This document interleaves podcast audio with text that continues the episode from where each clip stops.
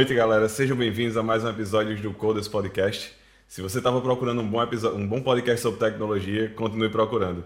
Nosso foco aqui é conversar um pouco sobre as pessoas que fazem o mercado de TI e trocar uma ideia para conhecer um pouco mais do, do, do, seu histórico profissional, até mesmo da sua vida fora do mundo da TI. E eu acho que hoje a gente tem um convidado bem interessante com umas histórias legais. A gente já estava aqui se tremendo, querendo entrar logo em live, porque o assunto já estava rolando. Antes da gente entrar em live, é bom a gente puxar logo e vamos começar esse papo. Então, é, antes de eu apresentar o convidado hoje, para a Lamunier não reclamar, né? Eu, eu continuo na Superboc, tá? Então eu vou dizer de novo, só que agora é outra linha da Superboc, é uma IPA da Superboc, que é a Coruja, daqui de Portugal, uma cerveja bem bacana também. Eu já tinha tomado em outros episódios. Vou já deixar aqui assim a recomendação, né, para aquela velha propaganda da cerveja. A gente tá aí trabalhando para um dia chegar aqui um caminhão de cerveja aqui na porta de casa para fazer aquele bom e velho patrocínio. Afinal de contas, essa ideia de ah, a gente está aqui para trocar uma ideia com o não, a gente quer um patrocínio de cerveja, esse é o objetivo real do podcast. Então, a gente está aqui trabalhando para isso. E a, vo a voz está top, né, para estar tá tomando cerveja. Tá sim, tá... tá sim, deixa, tá sim. Deixa Mas eu tô vivo. Fumar. Eu tô vivo. Enquanto a gente tá vivo por aí, né? É foda, né, bicho? O cara, o cara fuma quatro carteiras de, de derby por dia e fica assim. É, eu disse pra ele manter o, o filtro, pra ele não tirar o filtro. a voz vai ficar boa agora. Boa noite. Não. Cid Moreira. É, bom, vamos, vamos deixar de enrolação. Vamos apresentar o nosso convidado. Hoje quem vai estar aí para bater um papo com a gente é o Tiago. Seja bem-vindo, Tiago. Boa noite. Boa tarde aí, né? Pra, diretamente da Califórnia aí para Sim, aqui ainda são duas e meia da tarde. Boa noite, pessoal. Boa noite, Lamonier. Boa noite, Aquiles. Boa noite, Ramon. Valeu. Boa noite. É, e aí também com a gente tá nossos dois queridos colegas que fazem com que esse podcast exista e que é, a gente consiga trazer um, um, um, bom papo aqui, né? Que é o Aquiles e o Lamonier. Então, seja bem-vindo, Lamonier. Boa noite. Alô, você! Um abraço aí, um, um uma homenagem especial ao nosso querido Fernando Vanucci, que nos deixou hoje. Itália, né? Se foi, infelizmente. Mas... Quem é Fernando, Fernando Vanucci, cara. Fernando, você não lembra de Fernando Vanucci? Não, velho. Que apresentava aqueles programas esportivos. Que é o. Ah, o... Eu lembro, eu lembro. Porra, Tem esporte bicho. não é comigo. Tem esporte não é comigo, então. Porra, mas bicho, é... ele, ele viralizou pra ser inclusive. Da... Não, enfim, ele se foi hoje, esse ano que. É, ano que tá bom de acabar já. É, e aí estamos aqui mais uma vez com um belíssimo convidado, né? um convidado de muito garbo e elegância aí, diretamente da Califórnia, é, provavelmente usando drogas lícitas, porque a gente sabe que a Califórnia é um estado avançado e que as drogas são tudo lícitas, né? É, então, assim, hoje o papo promete, né? Tem muitas histórias aí. Algumas histórias que, por questões legais, eu ouvi dizer que são, é, são narrativas de terceiros, né? Não é o nosso convidado que se envolveu em situações. Ele ouviu falar de pessoas que se envolveram em tais situações. É, o nosso time de advogados é, pediu para a gente sempre se referir assim. É, então, o papo promete hoje. Sejam bem-vindos todos e vamos lá. Bom, e para fechar também, seja bem-vindo Aquiles, boa noite. E aí, Coders! É... Sejam bem-vindos todos é, isso aí um dia vai acabar, ou um dia vai ser outra saudação, mas por enquanto cara, é essa. Tem que ser não, essa pra sempre. E aí, galera, é, deixando o recado aí pra galera do YouTube, né? Como sempre, empurra o dedo no like, destrói esse like, explode esse like com o dedo aí, segue a gente, compartilha. É, fala aí para o coleguinha, aquele coleguinha que você sabe que é muito chato, que tem uma vida muito sombria, que não dá um sorriso, manda para ele porque a gente está em busca do nosso primeiro hater. Então, ele provavelmente vai ser o nosso primeiro hater e a gente vai adorar. Então, por favor, vá lá, comenta, compartilha, conversa com a gente. Manda sua sugestão também. A gente tá aqui com o chat. É, pessoal do chat aí já tem 18 pessoas, olha só. Estamos aumentando o público inicial, 24, hein? 24, cara. Tem 24? 24 pessoas. 24, muito bom. Já vou jogar no bicho. É, vocês podem comentar aí, contar umas histórias aí de Tiago também. E, É. e vocês vão Mas participar. lembre-se Então, sempre de usar, aí. assim, ah, porque alegadamente, eu ouvi dizer. que- Supostamente. É, supostamente. Não, nunca assim. Foi. Você pode provar, né? Você- então, Exatamente. Então, bem- bem-vindo, Tiago. Um prazer conhecê-lo também. É a primeira vez que eu estou conversando contigo aí também. Conhecer, já é um, já é um grande brother aí. Mais do que irmão, né? Brother de, de Ramon. Então, vamos aí, vamos seguir. Boa. Boa É... tá, calma, só- calma, calma. Antes da gente, antes da gente começar de fato o- a conversa aqui, só deixar alguns lembretes, né? Para quem tá chegando agora na Twitch, a gente tá vendo que tem muitas pessoas novas. é, ajuda bastante, tanto para você não perder os próximos episódios, até mesmo para o nosso, o nosso canal. Se você puder seguir aí, se você for Amazon Prime e, e ainda não conhece, a Twitch tem uma parceria com a Amazon Prime e você pode vincular as duas contas e fazer uma inscrição gratuita em qualquer canal da, da Twitch.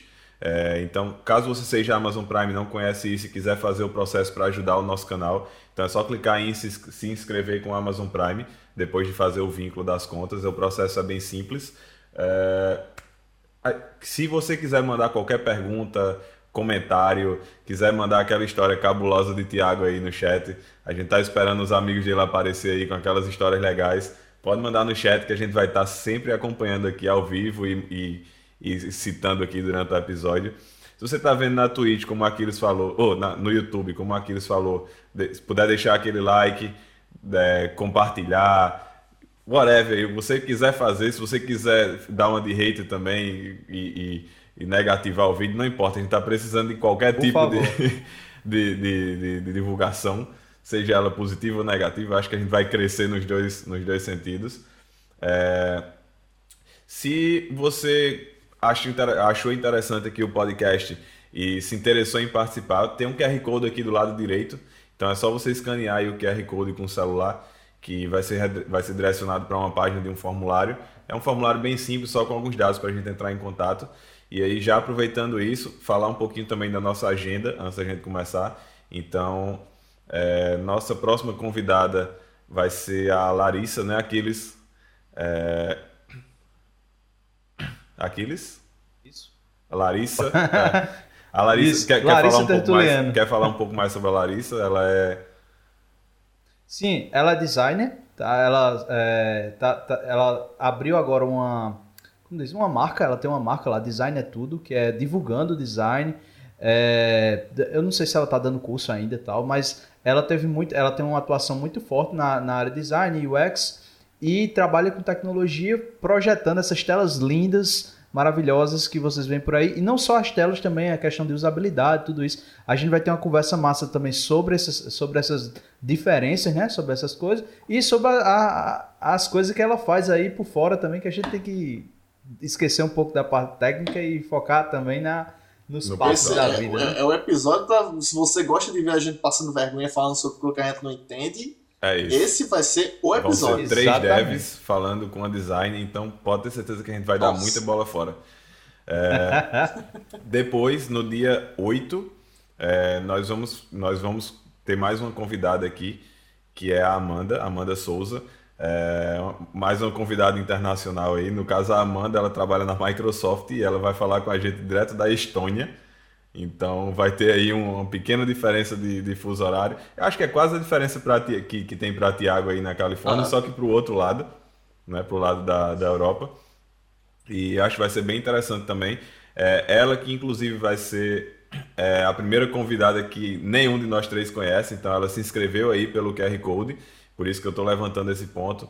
Então, se você achou interessante, quiser participar do nosso podcast, se inscreve aí no QR Code, que a gente vai entrar em contato e vamos agendar também. E, e eu acho que vamos, vamos segurar nesse A gente já tem mais alguns também aí para frente, mas é, por enquanto ainda Dez- é- Olha, em dezembro, Em dezembro, dezembro, é, vai ser dezembro um, vai um mês, olha. vai ser um mês ter- legal. Olha, queria dizer não, mas olha. Boa. é, É, então, sem, sem mais enrolações, vamos começar aí com, com o Tiago. É, nosso podcast, como quem já, quem já assiste aqui já sabe, a gente não tem um roteiro, tá? Então, o objetivo é literalmente como se a gente tivesse uma mesa de bar e estivesse conversando e conhecendo um pouco o Tiago. Então, nesse primeiro momento, a gente dá uma abertura para o Tiago se apresentar, falar um pouco sobre a carreira dele, até mesmo sobre a, a, vida dele fora da TI, o que é que ele faz, quais são os hobbies. Então, nesse prime primeiro e único quadro que a gente tem, é, a gente dá a oportunidade aí da descrição. Então, Tiago por Tiago, manda brasa. Boa noite, pessoal. É, primeiramente, gostaria de dizer que é um prazer imenso estar participando aqui do Coder Podcast, é, podcast de altíssimo nível é, com convidados a mim com excepcional experiência. É, eu venho assistindo e assisti os últimos episódios da Ana, do, da Simone, do Anderson e assim dá para ver que o nível realmente está alto. É, eu me chamo Tiago, tenho 31 anos, é, sou de João Pessoa, na Paraíba. Atualmente eu moro em Los Angeles, na, na Califórnia. E minha carreira profissional de TI começou muito tempo atrás. É, eu fiz é, sistemas para a internet, é, fui da turma de Ramon. É, se formamos, não se formamos juntos, né? Porque assim, eu demorei um pouco para entregar o TCC, mas éramos da mesma turma. E mas assim, mas eu comecei na TI um pouco antes do que isso. É, no ensino médio tive um professor chamado Léo, estudava no, no Colégio Pio 11 que me introduziu a computação, assim, a programação em si, entendeu? Nós tínhamos algumas aulas básicas de, de Pascal é, e aquela coisa assim me chamou a atenção, tipo, todo mundo queria terminar logo, copiava e colava o papel que ele dava lá para poder jogar e eu, eu dizia assim, pô, isso é massa, queria aprender um pouco mais sobre isso, então tipo, ele começou a me ensinar Pascal, eventualmente depois é, tinha-se um grupo de, de robótica é, e nesse, nesse grupo de robótica a gente aprendeu um pouco de, de Delphi. Na época fizemos um tipo uma controladorazinha que a gente podia ligar, de ligar a luz, é, é tipo coisa com relé e controlava isso pela porta paralela. Então assim, aquilo ali meio que despertou é, aquele gostinho, né, em mim assim, pô, eu acho que eu vou querer entrar por esse caminho. E aí uma das opções que eu tinha era era, era sistemas para a internet outro lado era engenharia mecânica e engenharia elétrica. Acabou que eu caí no Cefet, é, passei lá para o IFBA, né? IF, IFPB, né, que era um antigo Cefet. Entrei na turma 2082, é, a turma de Ramon, que posteriormente virou um amigão meu até hoje, né? companheiro de, de, vários projetos, de vários sucessos e fracassos, né, Ramon? é, então, assim, é, falando um pouco, eu me formei no Cefet, é, fiz meu primeiro estágio também no EGEM, é, do grande Anderson, dinossauro do Java. É, lá eu fiquei, acho que era 2010 para 2011, é, fiquei coisa de cinco meses. Mas assim, durante o curso já aconteceram várias coisas. Eu parei o curso é, por um tempo, fiz um intercâmbio, fui, fui para a Inglaterra, lá eu já fui para alguns congressos. Como o Daniel, é, Daniel Vilar, eu também queria ser hacker, queria trabalhar com segurança. É, era uma coisa que eu gostava muito, estudava muito, comprava livros na internet, praticamente toda aquela linha do Hacking Exposed eu, eu tinha e eu cheguei a ler, e fora outros livros também, e fóruns, acompanhava diversos fóruns é, no Brasil e fora do Brasil também. É, mas voltando um pouco, né? Aí tipo, cheguei do intercâmbio, voltei para a universidade, faltavam algumas cadeiras para terminar.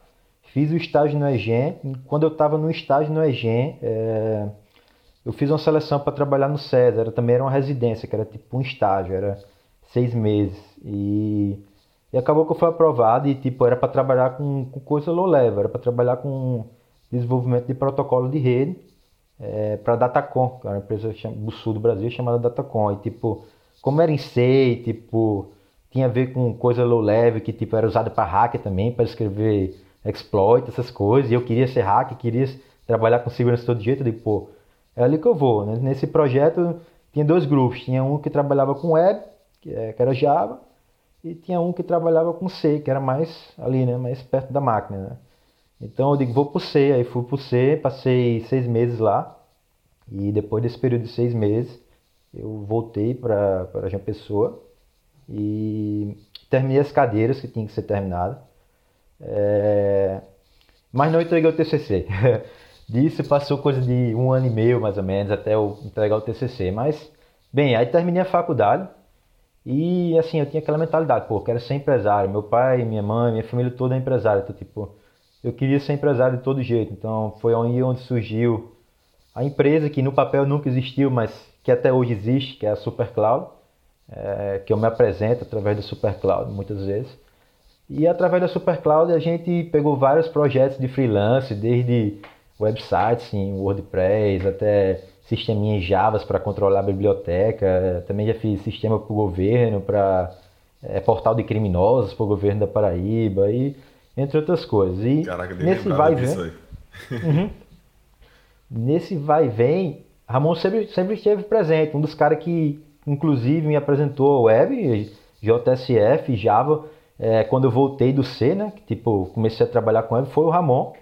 É, na época eu acho que ele já trabalhava na Neus, não era Ramon? Eu nem era conductor, era Neus ainda. E assim, a gente sempre tocava esses projetinhos junto, né? É, vocês têm alguma pergunta ou posso continuar? Pode continuar. Então, aí nessas, nessas idas e vindas de SuperCloud, uh, depois que eu me formei, peguei meu diploma e tal, eu arrumei um, um, um estágio, não um estágio, era um emprego, foi meu primeiro emprego de carteira assinada. É, e era para trabalhar na Pacto Mais, uma empresa que tem sistemas para farmácia, um sistema que tipo digitaliza receitas, é, que faz parte do programa Farmácia Popular. E também tem outros sistemas para lembrar as pessoas tomar o remédio na hora certa. Mas bem, essa empresa ficava no bancário. É, assim, para mim a estadia lá foi muito pouco tempo, menos de dois meses. Mas assim, foi uma coisa que marcou, porque eu gosto muito, gostei muito do dono lá, o Castro, um cara altamente organizado e tal. E, e assim, apesar que a empresa era pequena, a empresa tinha um grande número de, de usuários através do Brasil todo, sempre tinha coisa de 300, 400 usuários simultâneos no sistema.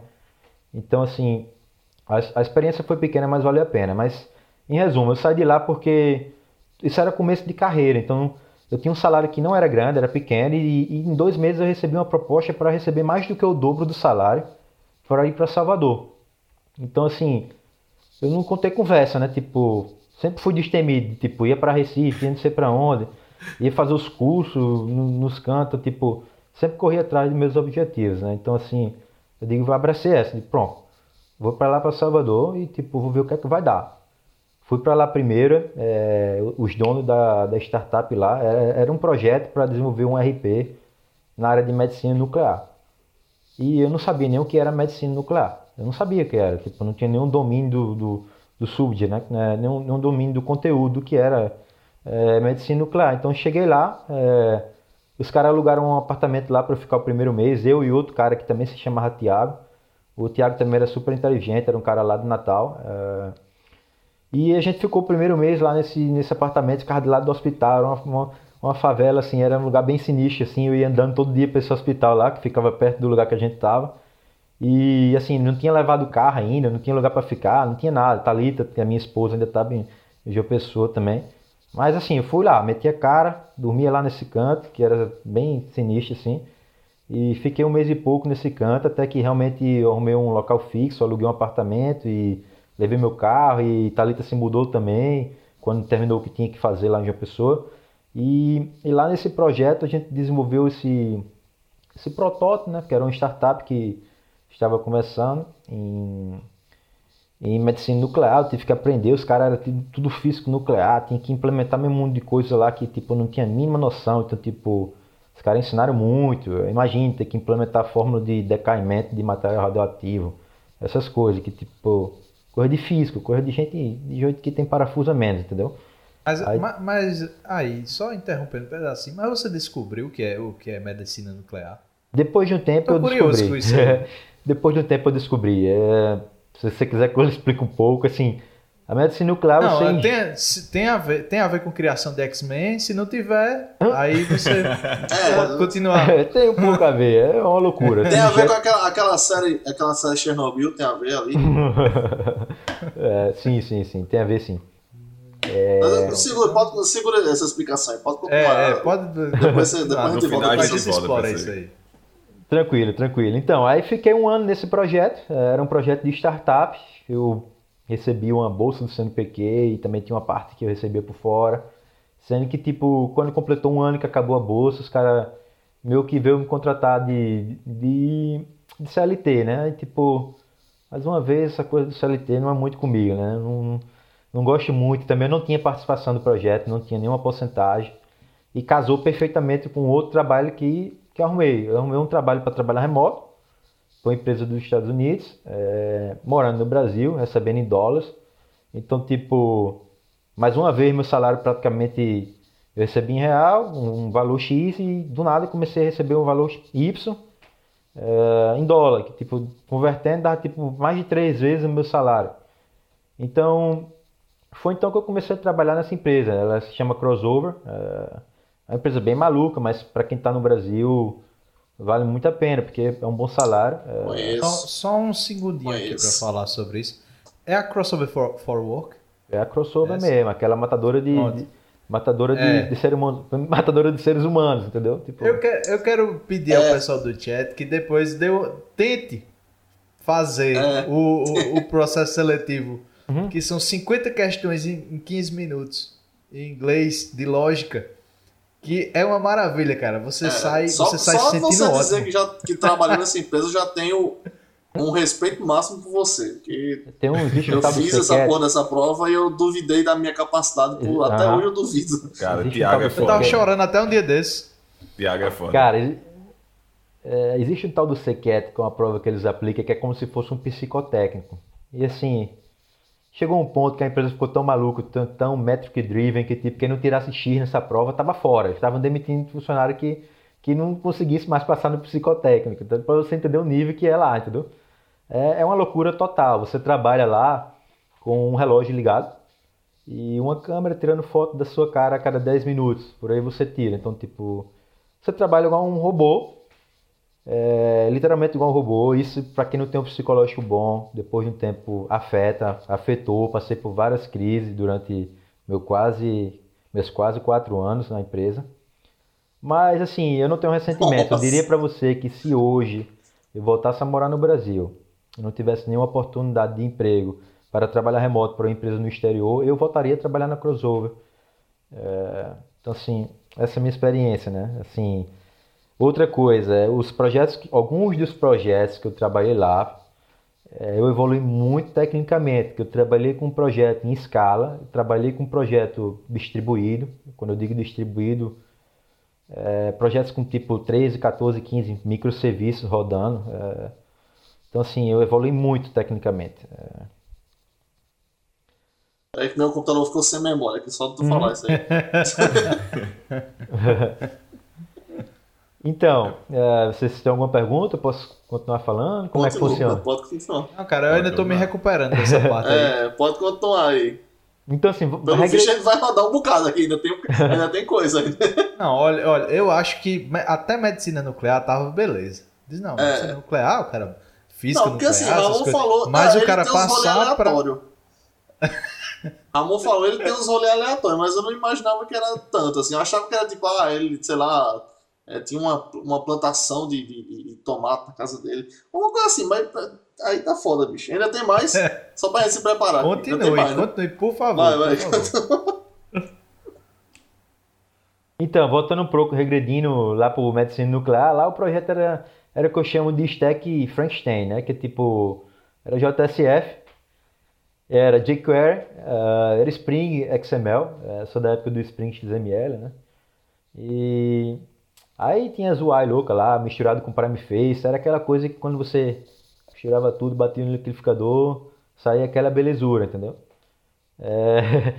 mas assim, mas eu dominava esse stack, trabalhei várias vezes na Pacto também também trabalhei com essa stack, é, já tinha feito vários projetos de freelance com essa stack também e e quando entrei na crossover basicamente era a mesma stack sendo que já já tinha evoluído né já era Spring Spring Boot annotation driven né que era anotação não tinha muito essa coisa de, de XML mas dentro da crossover eu peguei vários tipos de projetos diferentes desde Apache Tapestry, outro framework, uh, nada a ver. Peguei Python, fiz muito DevOps, uh, muito DevOps em, Python, utilizando a lib Boto3, Boto2 também.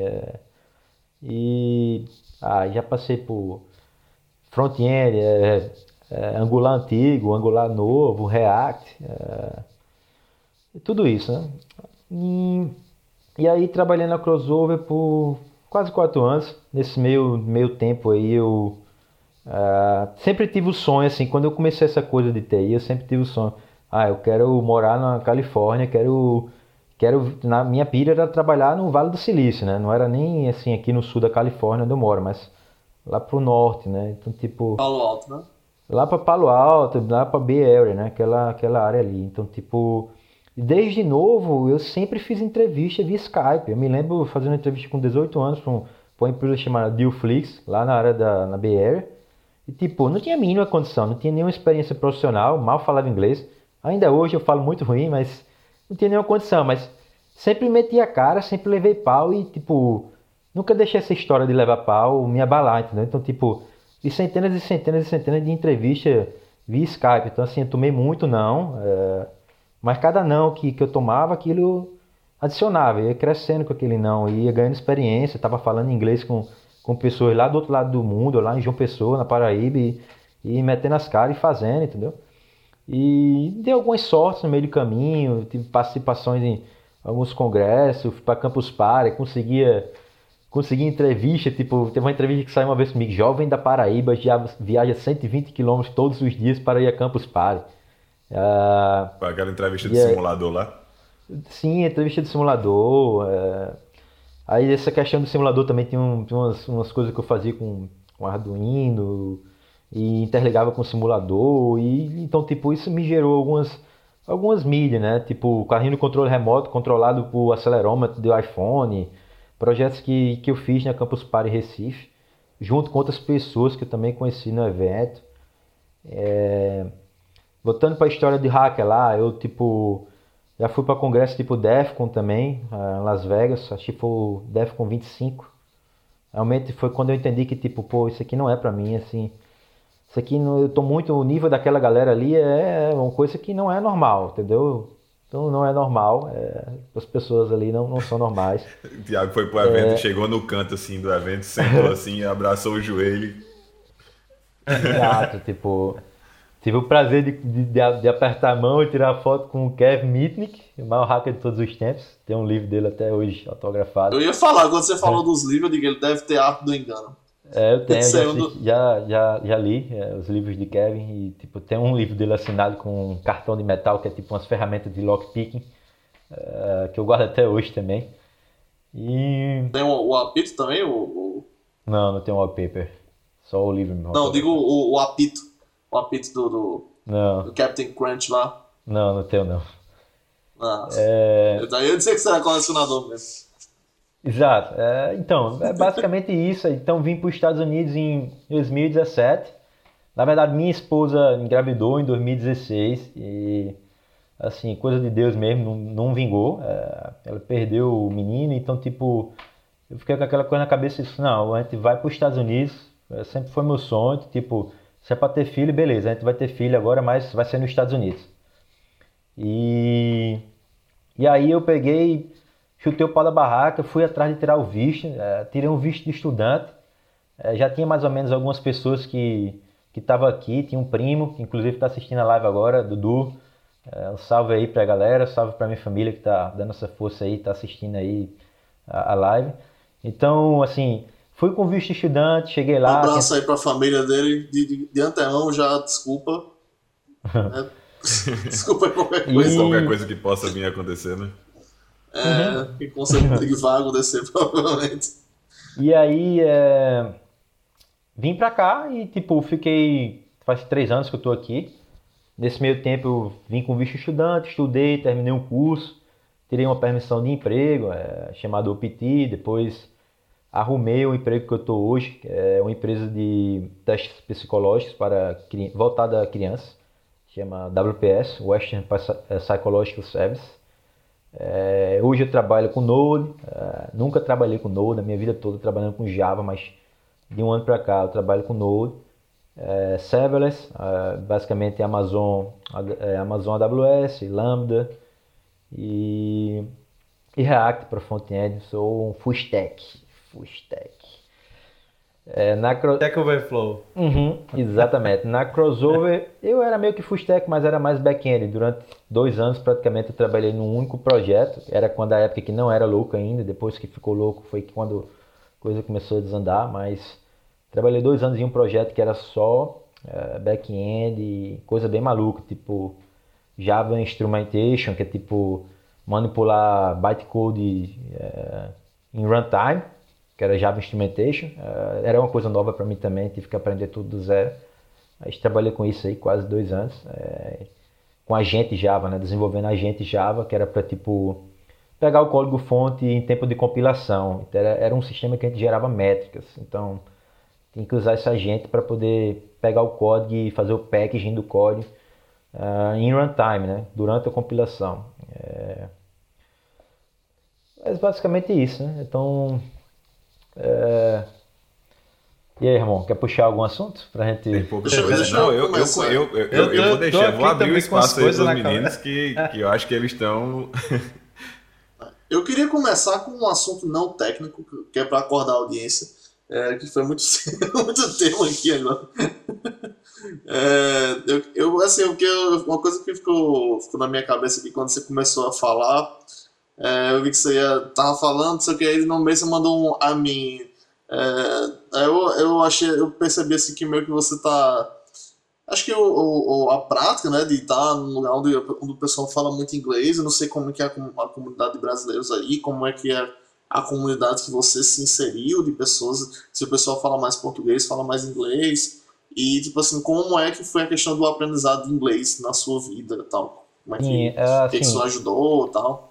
Como eu disse, né, ainda hoje meu inglês não é lá essas coisas, mas, mas eu escrevo bem, eu leio bem e sempre estudei inglês no Brasil, é, fiz muito tempo de, de cultura inglesa, acho que uns seis anos mais ou menos. E desde quando eu estava na universidade eu sempre li muito inglês, então praticamente todo o conteúdo técnico que eu sempre estudei foi em inglês. Os livros, os livros que eu lia eram em inglês, os fóruns que eu acompanhava eram em inglês. É... Então assim, isso meio que, tipo, às vezes eu, eu me atrapalho quando eu tô falando pouco, mas, mas quando é voltado a conteúdo técnico, porque muito conteúdo técnico que eu aprendi foi em inglês. Então, assim, às vezes não me vem a palavra em português e vem aquela vem vem em inglês e não vem em português, tá entendeu? Isso não acontece assim em conversa do dia a dia, raramente isso acontece, mas quando eu tô falando de alguma coisa técnica, às vezes realmente eu escapolo e eu vejo jogando uma palavra em inglês assim no meio da conversa, entendeu? Mas não tem como fugir, né? Tipo, o cara falando todo dia com, com em uhum. inglês com todo mundo. A não ser com a, tua, com a tua esposa, né? Tu fala, fica os dois falando em português em casa, mas tipo, fica chaveando, né? Quando uhum. fala com alguém do trabalho em inglês, quando ela vira, fala. É, ela, aí. Eu fiquei, eu fiquei com uma dúvida, passando aí para a parte também não técnica, que é sobre essa parada do cara ir para os Estados Unidos e, e tipo, fazer um curso aí, não sei o quê. Como, como é esse processo de você é, pegar um visto de estudante? Como, como é? Você tem que estar tá com um curso aí, você tem que comprar o curso com antecedência. Como é esse processo? Pra, até para alguém que se interessa tal, aí, para estudar aí. Você pode vir com visto de estudante. É, esse visto você tem que tirar no Brasil, né? É, você tem que se matricular numa escola e a escola vai emitir o que nós chamamos de SEVES, que é o número de estudante. E com esse SEVES e a documentação da escola, você marca uma entrevista no consulado e, e basicamente você tira o visto de estudante. Tem que comprovar algumas rendas financeiras, essas coisas assim, que faz parte da burocracia do visto, mas não é nada de outro mundo. Aí dentro das categorias, não dentro das categorias, mas dentro dos cursos que você vai fazer, pode ser desde inglês até um curso de certificate, ou um mestrado, um bacharelado, alguma coisa do tipo. No meu caso, eu vim com, eu, eu fiz a matrícula inicial quando eu estava no Brasil para um curso de inglês, porque a ideia era eu vou, vou chegar nos Estados Unidos, vou fazer três meses de inglês e nesses três meses, assim que terminar o terceiro mês, né, que era um quarto, né, tudo aqui funciona por, por quarta, né? Então, tipo, quando terminar um quarto, eu vou tirar o TOEFL, que é o requisito mínimo para entrar na universidade, e vou entrar no mestrado, no mestrado em TI. Porque, assim, a depender do curso, o mestrado ou até mesmo o certificate, é, você consegue tirar umas permissões de trabalho de, de estudante, é, o famoso OPT ou CPT. É, e aí, nesse meio do processo, eu tive vários roadblocks. É, meu plano era, pô, quando eu tirar o TOEFL, depois de três meses, eu já vou entrar no mestrado. E o mestrado, depois de tipo dois, dois três quartas, eu já posso aplicar para o CPT, que é o, uma das permissões que me permite trabalhar por 20 horas semanais. Sendo que, quando eu fui fazer a convalidação do meu diploma, que é superior tecnólogo, que era o do IFPB, aqui nos Estados Unidos eles não consideram como, como bacharelado. E eu também tinha, não tinha, eu, eu, sim, quando, quando eu me mudei para Salvador, voltando um pouco na história, eu entrei num, num curso de gerenciamento de projeto, um MBA na FGV, é, que eu fiz junto com minha esposa, em gerenciamento de projetos. E nesse MBA eu praticamente fiz todas as cadeiras, ficou faltando quatro cadeiras, e entreguei minha, minha tese de conclusão. É, e não terminei as cadeiras, porque eu vim para os Estados Unidos e não terminei as cadeiras. E eu também coloquei isso aí na convalidação. Então, tipo, quando eu recebi minha convalidação, o que aconteceu? De vez de vir bacharelado, veio Associate Degree, que é tipo um tecnólogo de dois anos aqui, que não é superior, e veio um ano de Graduate Study. Graduate Study é tipo mestrado. É, é, após do undergraduate, após o bacharelado. Então, tipo, um ano de Graduate Study, que foi o que eles consideraram do MBA em gerenciamento de projetos, mais o Associate, não equivale a um bacharelado. Então, por causa disso, eu não consegui entrar no mestrado. Sendo que aí eu não desisti, eu fui para outros caminhos. De, tá, não vou conseguir entrar no mestrado. Já atrapalhou meus planos de tipo já entrar no mestrado e após seis meses tirar minha permissão de trabalho. Né? Então, tipo, comecei a fazer um, um, um certificate, que é um programa de um ano, é, em desenvolvimento mobile. Uh, mas o certificate, a permissão era diferente. O certificate ele só dava a permissão quando você terminava. Quando você terminava o certificate, você tinha uma permissão de um ano, chamada OPT. No mestrado era muito legal, porque no mestrado você tem a permissão durante o mestrado, que demora dois anos, e quando você termina esse mestrado, você tem o OPT por mais um ano, e quando vence esse OPT por mais um ano, por ser na área de ciência e tecnologias, engenharia e matemática, que é o famoso STEM aqui nos Estados Unidos, você ainda pode estender isso por mais dois anos. No meu caso, que era certificate, eu não tinha nada disso. Eu só tinha um ano de permissão, que era o OPT, quando eu terminasse o certificate depois de um ano. Ou seja, eu tinha que fazer de tudo para esse ano valer. Então foi aí que, tipo, isso existe um processo de, de, de visto ainda que demora coisa de três meses. E a minha escola só, assim, pela regra, você pode aplicar 60 dias antes de o seu curso terminar. Mas minha escola só aplica quando termina o curso. E a imigração demora três meses para dar o resultado. Então, tipo, aquele um ano que eu tinha se reduziu a nove meses. Então, tipo, nove meses que eu tinha de permissão de trabalho, eu tinha que me virar em 30 é, para poder ser contratado por uma empresa e a empresa querer patrocinar o meu visto. E foi isso que aconteceu. Eu entrei na da WPS, que é a empresa que eu estou hoje, é empresa de médio porte, coisa de 130 funcionários. Não é na área de tecnologia, como eu disse, apesar que eles têm um setor de tecnologia lá dentro. Mas em resumo, eu entrei na empresa e eles aplicaram para o meu visto H1, que é o visto de trabalho e eu tive a sorte, fui selecionado na loteria e fui aprovado. Então hoje eu tenho visto de trabalho. É, esse visto de trabalho são, é de três anos e depois eu posso renovar por mais três anos. E não só isso, ele abre portas para aplicar para o Green Card, entre outras coisas, que são planos que eu tenho para o futuro próximo. Né? Mas assim, o meu caminho foi mais complicado. Quem tem um bacharelado ou um mestrado convalidado, existem outros caminhos bem mais fáceis. Inclusive, é, para chegar aqui nos Estados Unidos já com permissão ou já com green card, se você tiver um mestrado. É, são várias opções que, que eu posso assim conversar com quem tem interesse é, mais profundamente é, sobre o tópico. Mas assim, é possível vir para cá, existem várias categorias de visto, vários tipos de permissão de trabalho, não, não é nenhum segredo, nenhuma coisa de, de outro mundo. É, como, como o pessoal pensa, entendeu? Mais difícil do que eu diria tirar permissão de trabalho é, é se garantir. Se garantir que eu digo passar nas entrevistas. É, você tem que, tem que se garantir. Não é, não é, não é para qualquer um. Não é. Tá na Califórnia, onde tem os melhores programadores do mundo. Os caras que eu trabalho, a maioria é indiana, é romana, tipo, gente de fora, entendeu? Tem dois americanos, o resto é de fora. Então, é só de você dizer que tem indiano, meu amigo. Ele, eles que fizeram a graduação da, da maioria da gente aqui. Né? A maioria da gente se formou vendo vídeo de YouTube de, de indianos aí. no YouTube. Eu agradeço muito aos indianos que eu vi. Difícil Salvaram de entender, foi vida, difícil realmente. de entender, mas agradeço muito. Consumo Uhum. material e, e indico. A galera é inteligente pra caramba. E assim, como é que é a vida, a vida, é, tipo, a, a vida nos Estados Unidos na Califórnia, assim, como é que é o, o povo californiano Cara. em relação a imigrantes e tal? Porque eu sei que, assim, a Califórnia meio que não é exatamente igual ao, uma boa parte, né, dos Estados Unidos, né? Eu diria que aqui na Califórnia é muito tranquilo, tem muito imigrante, na verdade. É, nunca sofri preconceito nem nada do tipo aqui. Eu também sou do sul da Califórnia, né? Tu moro no sul da Califórnia, então tipo, tem muito mexicano perto da borda, né? Tipo, os dois primeiros anos eu morei em San Diego, que é colado com a, com a fronteira com o México. E assim, é, os Estados Unidos é um país feito de imigrante. Lógico que existe regiões que existe preconceito, né? Que a galera meio que olha troncho. Mas assim, eu nunca passei por isso. É, pelo contrário, achei que a galera aqui da Califórnia é super receptiva, né? Super laid back, assim, tipo, gente boa, tá ligado? Tipo, então assim, em relação a isso eu nunca tive problemas, entendeu? Acho que é tranquilo. Ah, se, se, está- se aqui for, se, se todos os estados a maconha fosse legalizada, provavelmente os estados também seriam mais, todo mundo seria Pode ser laid por back. isso, né?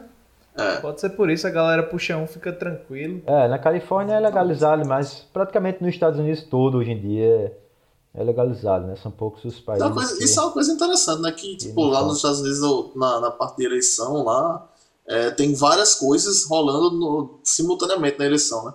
E aí, Uhum. tipo, uma delas é que vários estados estavam estavam é, decidindo a legalização da maconha, né? E, tipo, todos os estados que colocaram, que estavam decidindo a legalização da maconha, aprovaram, né? Isso é... Uhum. Parece que eu sou muito interessado nesse assunto, mas é só porque... é uma curiosidade que tu aí. tem um interesse muito, muito grande nisso aí. Eu tô vendo a prancha ali, eu digo, é, acho que isso aí é uma forma de me conectar com Cara, é, o aqui é muito comum, na verdade, né? Não vou, não vou mentir, é muito comum, tipo.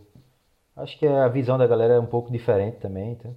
Eles não dão nem ênfase, assim, é uma coisa que é com- comum, como qualquer outra droga, como cerveja, como cigarro, como qualquer coisa, entendeu?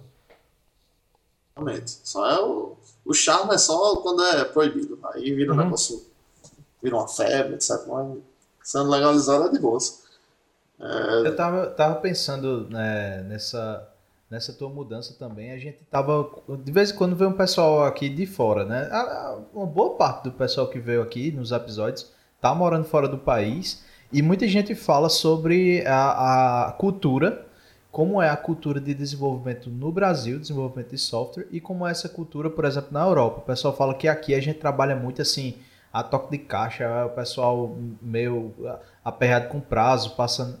Assim, existe, existe uma cultura é, mais voltada para ao que parece para o ser humano assim para não o cara é o trabalhador sei lá o cara tem um tempo de trabalho tem um tempo da família não sei o quê e é, inclusive no Canadá acho que Adriano comentou sobre sobre isso e a gente tem uma visão pelo menos de fora daqui dos Estados Unidos que é aquela galera que trabalha direto que é no fim de semana que não tem não tem horário e tal como é essa cultura dentro do trabalho? É dessa forma mesmo? Ah. É, ou, é, ou é mito? Ou é, como- Então, aqui nos Estados Unidos existe duas coisas, né? Você pode ser full-time ou você pode ser contractor. Quando você é contractor, você trabalha através de uma empresa terceirizada, recebe por hora. Normalmente é loucura, tipo, você trabalha muitas horas, a empresa quer lhe sugar até a morte. E não só isso, mas também varia muito de empresa para empresa, entendeu? É, a empresa que eu trabalho hoje, eu sou full-time, então, tipo, recebo todos os benefícios, é, feriado, tudo, tudo pago, plano de saúde, essa coisa toda. Então, tipo, a empresa é super laid back, eu trabalho todo dia, tipo, 8 e meia, 9 da manhã até as 4 da tarde.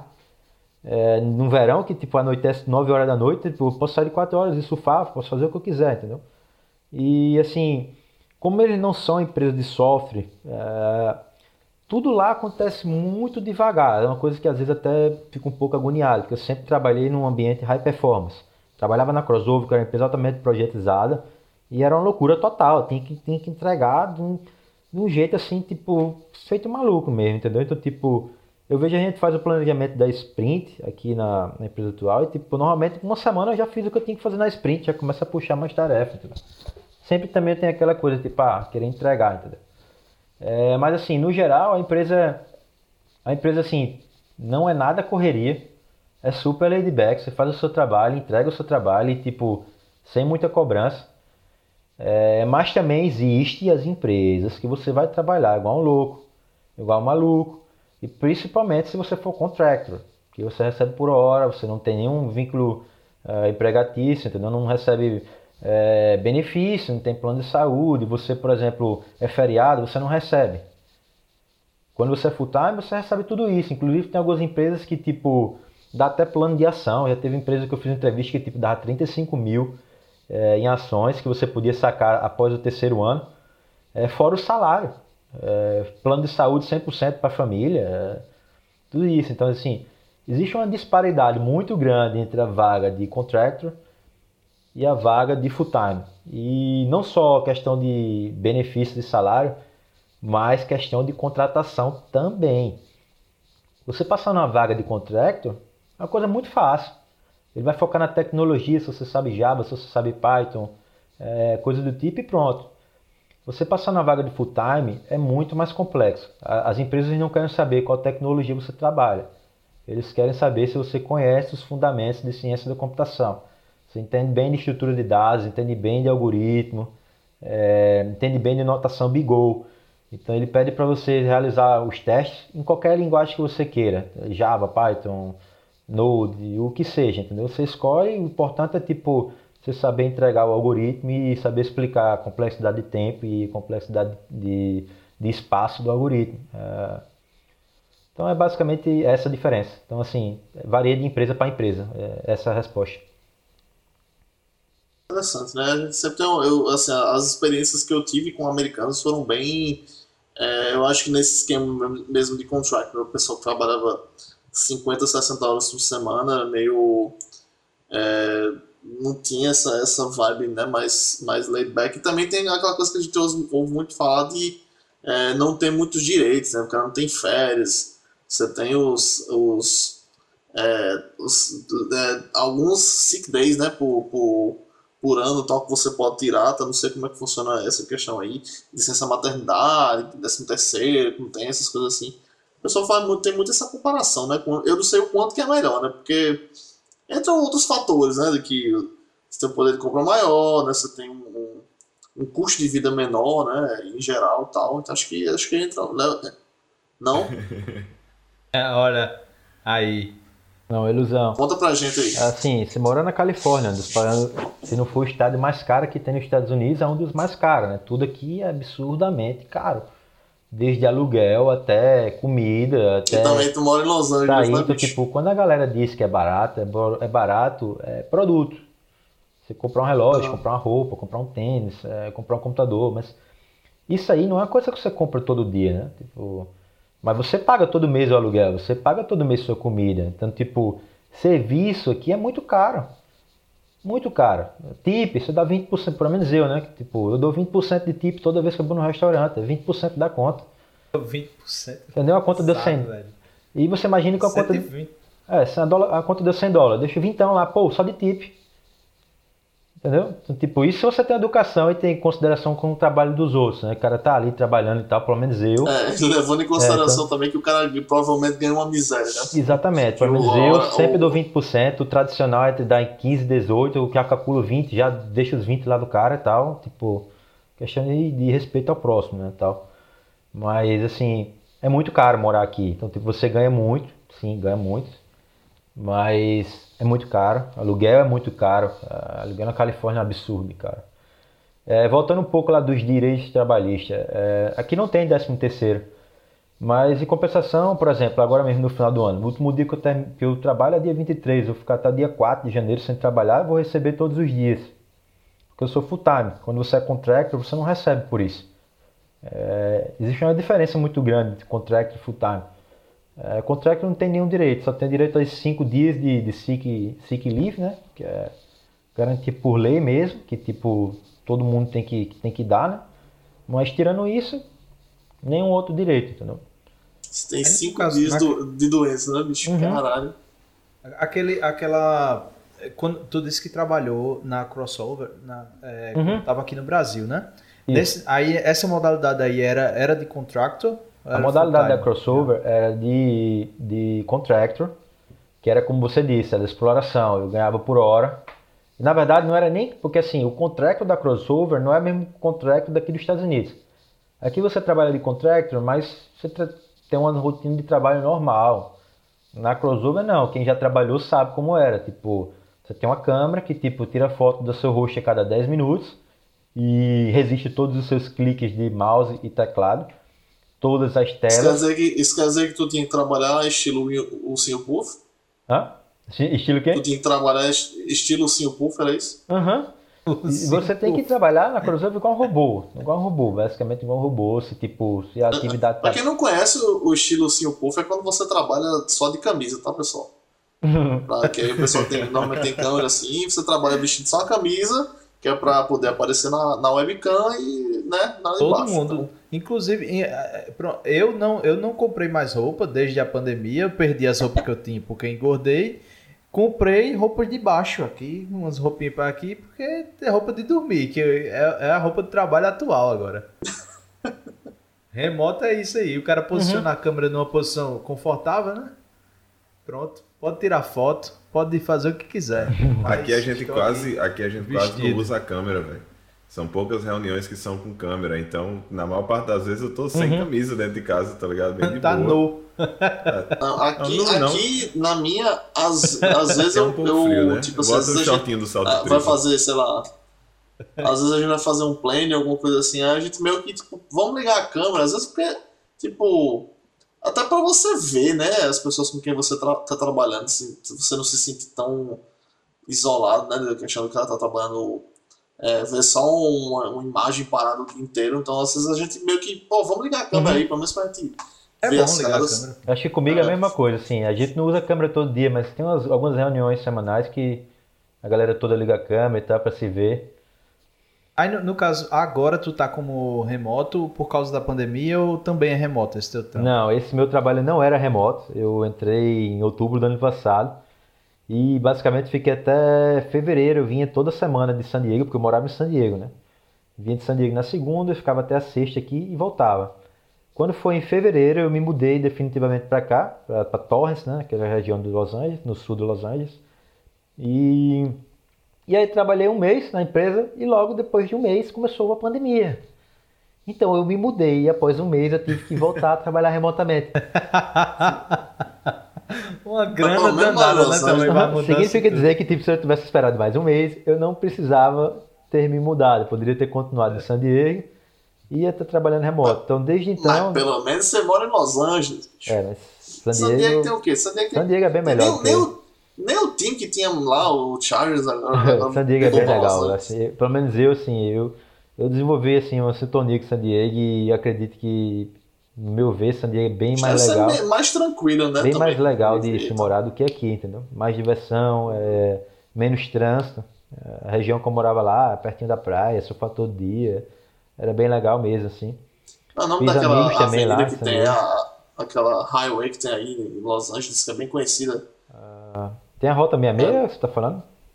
Não, não. É, um, é uma avenida. I5, não sei se é uma, é uma, Eu acho que é uma dessas aí, que é bem conhecida, assim, que é o, o, o trânsito fodido aí de, de, Los Angeles. Aqui é, em Los Angeles tudo é trânsito. Apesar que a região que eu moro aqui, que é o sul de Los Angeles, é, South LA, tipo, não tem tanto trânsito, mas se precisa ir pra qualquer canto lá pra cima, ah, já é uma hora de trânsito pra ir pra qualquer canto, entendeu?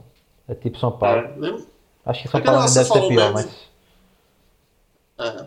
Acho que. Eu não sei, eu não sei, isso porque é aquela coisa, né? Tipo, quanto mais estrada você constrói, eu imagino que as pistas aí devem ter muita. As estradas devem ter muita pista, mas quanto mais estrada você faz, mais carros os caras têm, né? Uhum. A diferença acho que aí deve ser mais carro elétrico, essas, essas porra aí, Exato, mais Tesla, mas, mas é trânsito do mesmo jeito. Mas mesmo assim é trânsito. É muita é, gente, sim.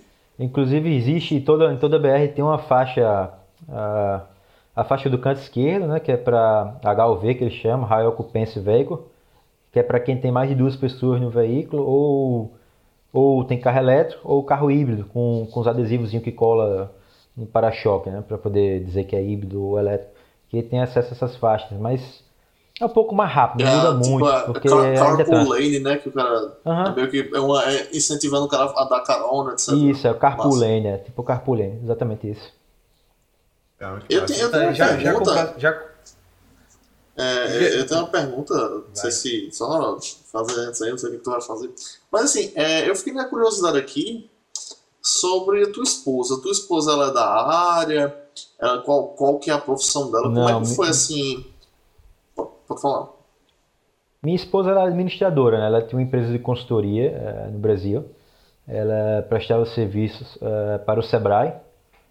E assim, ela trabalhava no Sebrae da Bahia, inicialmente no Sebrae de, de João Pessoa, né? Depois que a gente se mudou para Salvador, no Sebrae da Bahia. E desde então que ela se mudou para cá, assim, ela engravidou novamente. eh, teve meu filho, né, Pedro, que hoje tem dois anos. E assim, esses Já nasceu com a bandeira dos Estados Unidos, já nasceu. Exatamente, exatamente. Já nasceu americano com a bandeira dos Estados Unidos e A de melama outra na mão do mão aqui e Brasil. tal. né? E assim, ela cuida do, cuida do meu filho durante todo esse tempo e agora ela tá começando a se reinventar, né? Porque Pedro ainda não tá indo para a escola. Nosso plano é que próximo ano ele comece a ir para a escola e, e ela vai poder focar mais nela, né? Mas, mas ela já tá com alguns planos aí de, de rede social, marketing, essa coisa toda, para começar a se Olha aí, reinventar Ramon. novamente, entendeu? Já tem a Adma aí pra dar, dar os. Uhum. dar os- dar o curso, né? Ah, É, tá porque assim, eu fiquei, eu Assim, fiquei nessa curiosidade. A questão é Eu que, fiquei tipo, na, na, aqui na curiosidade assim de, de- de entender, mas assim, porque tipo. é, como é que foi isso pra ela, né? Tipo, se você, se ela, tipo, você já começou um relacionamento, ela já sabia que você tinha esse bichinho de, Sabia. tipo, onde apareceu o voo, Eu acho que se ela, todo se mundo ela que já. conhecia Thiago sabia Assim. que Ela sabia, mas assim, pra ela foi muito difícil porque ela é muito ligada à família dela, ela é muito apegada. Eu também sou, mas eu consigo viver de boa. Eh, Ela não, ela é bem apegada à família dela, então assim, pra ela foi bem difícil. Inclusive ano passado ela assim, ela tinha algumas coisas pra fazer no Brasil, ela também estava terminando o MBA dela em gerenciamento de projetos. E ela foi duas vezes pro Brasil, cada vez que ela foi, ela passou três meses. Então, tipo, ela praticamente passou metade do ano no Brasil, ano passado. E assim, ainda hoje ela sente muita falta da família, mas, mas ela já está se acostumando, né? E agora quando o Pedro for para a escola, vai ficar mais fácil ela se dedicar aos projetos que ela tem em mente. Na verdade, ela já está começando a se dedicar, apesar que, assim, aqui é muito difícil, né? A gente tá sempre, como é que eu digo, assim, juggling balls, sempre fazendo muita coisa, porque, assim, no Brasil tudo é muito mais simples. Você contrata um diarista, você tem sua família ali do lado para ajudar. Aqui não, aqui você tem que trabalhar, tem que tomar conta do filho, tomar conta da casa, cozinhar, lavar, é, entendeu? Tipo, organizar a casa. Então, tipo, isso consome muito tempo, né? É bem diferente da vida no Brasil. É, Mas aí teu plano é teus, teus planos são ficar aí. Tu não pensa em voltar pro Brasil? Hum, Atualmente não. Assim, meu plano é ficar aqui, tentar tirar meu green card no futuro próximo. É, dando tudo certo, é, pretendo ficar aqui. Lógico que, tipo, gosto muito do Brasil, principalmente de João Pessoa. Eu diria que se fosse para voltar pro Brasil, para morar no Brasil hoje em dia, só se fosse para morar em João Pessoa. E assim, se eu tivesse uma oportunidade de, tipo, trabalhar remoto para empresa no exterior, morar em João Pessoa, lógico, é uma coisa que se pensa. Imagina, você ganha um- uma quantidade boa de dólares morando em João ganhando Pessoa, o teu salário baixo. atual hoje. Ah, João Pessoa, Morando tá ligado? É barão. Todo, Barão, todo domingo, logo- ganhando, ganhando um salário que você ganha hoje. Thiago E Shopping. todo domingo indo almoçar no Fava Praia. Todo é- domingo como- indo comer bo- bolinho de macaxeira no Fava Praia. É, Não, não amigo. tem condição. É uma coisa que, tipo, o dólar quase 6, seis reais com custo de vida de uma pessoa, você vai ter vida de magnata, entendeu? Literalmente. Barão, Mas assim, barão durante, total. durante esse tempo que tu tá aí, Thiago, tu falou coisas muito boas e tal, assim, a gente já conversou um pouco. É, eu, sei, eu sei que você passou por alguns problemas aí Uhum. É. Sim, sim. nesse tempo e não, não foi só maravilhas, né? Tu pode contar Não, um lógico pouco que não. sobre, sobre esse... Lógico, lógico, lógico. É, primeiramente, quando... aí. Exato, o primeiro perrengue foi quando eu descobri que, tipo, eu não ia conseguir entrar no mestrado, porque, tipo, eu já vim com todo o planejamento. Então, tipo, eu ia estudar inglês, ia tirar o TOEFL, depois eu ia entrar no mestrado e tirar minha permissão de trabalho e ia começar a trabalhar. E o meu primeiro roadblock foi, tipo, não consegui entrar no mestrado. Então, tipo, pronto, a casa caiu, e agora? E aí eu tive que, tipo, pivotar a ideia do mestrado e entrar na ideia do certificate, sendo que isso já ia atrasar meu, meu planejamento em um ano. Então, assim, isso já foi o primeiro, primeiro empecilho, né? Mas, tipo, fui atrás, é, consegui e tal. E deu gás e, tipo, terminei o curso lá no, tempo que tinha, o mais rápido possível. Passei em todas as cadeiras, o mais rápido podia. E, tipo, fui atrás da permissão também. E consegui a permissão. É, esse foi a primeira, um dos maiores roadblocks, na verdade, porque era um aspecto, né? Tipo, não estava esperando por isso, né? Não estava nos planos, mas, tipo, passei por cima, entendeu? Tipo, não deixei, não desanimei, não pensei em desistir por causa disso, né? Era meu sonho e tal, então, tipo, sempre quis, então, tipo, vou até, sempre fui assim, vou até, não vou dizer o nome aqui, mas vou até a morte para conseguir o meu objetivo, entendeu? O segundo roadblock foi o seguinte, é, quando eu já estava nessa empresa agora que eu tô, a WPS, a minha permissão de trabalho ia expirar no dia 31 de setembro, né? Mês retrasado. E após o dia 31 de setembro, eu, basicamente eu teria que sair da empresa, não poderia mais trabalhar. Então, tipo, o meu visto H1 estava pendente. Então, tipo, se meu visto fosse negado, eu tá fora. Eu ia ter basicamente 60 dias para. Imagina, eu tenho toda uma, vista, uma vida construída aqui, uma casa toda montada, tive que comprar móvel, comprar tudo equipamento esportivo, também mundo equipamento esportivo, bicicleta, prancha, eh, essas coisas todas. Imagina ter que levantar voo em 60 dias e empacotar toda a minha vida numa mala e voltar para o Brasil. Desfazer de tudo que eu construí, vender tudo a preço de banana, tá, tá entendendo? Computador, prancha, não sei o que, tipo, coisa toda, a vida toda. Imagina uma vida toda que você construiu em três anos. E aí, tipo, quando tava faltando coisa de um mês para expirar minha permissão de estudante, né, que era o PT, permissão de trabalho de estudante, é, a empresa pagou pelo, pelo prêmio PROS, que é tipo. Você paga a imigração para acelerar o processo de, o processo de visto, né? ou green card, é, qualquer um dos dois. E eles pagaram pelo prêmio PROS e eu dei a sorte. Né? Primeiramente, eu dei a primeira sorte, foi que eu fui sorteado na loteria. A loteria é difícil de sortear, porque é tipo, é uma loteria, existe um número X, 2x de pessoas. Era bom, era bom explicar isso aí, né? Porque, tipo, Primeira vez que você falou, acho que foi naquela, como se fosse uma expressão, né? Ah, ganhei na loteria. Mas a verdade é que existe uma loteria existe mesmo, né? De, de, de, existe uma loteria no visto, no visto H1B que tipo, existe 60 mil vagas por ano, existe 200 mil pessoas aplicando para aquelas 60 mil vagas. Então, tipo, você primeiramente tem que ser selecionado, que é sorte, é probabilidade. E se você for selecionado, é, após ser selecionado, você tem que cumprir com todos os requisitos mínimos para que você seja aprovado. E aí é, eu fui selecionado, foi a primeira vitória. E depois, é, quando eles pagaram o prêmio Process, é, faltando um mês para poder vencer minha permissão, eu fui aprovado sem nenhum RFP.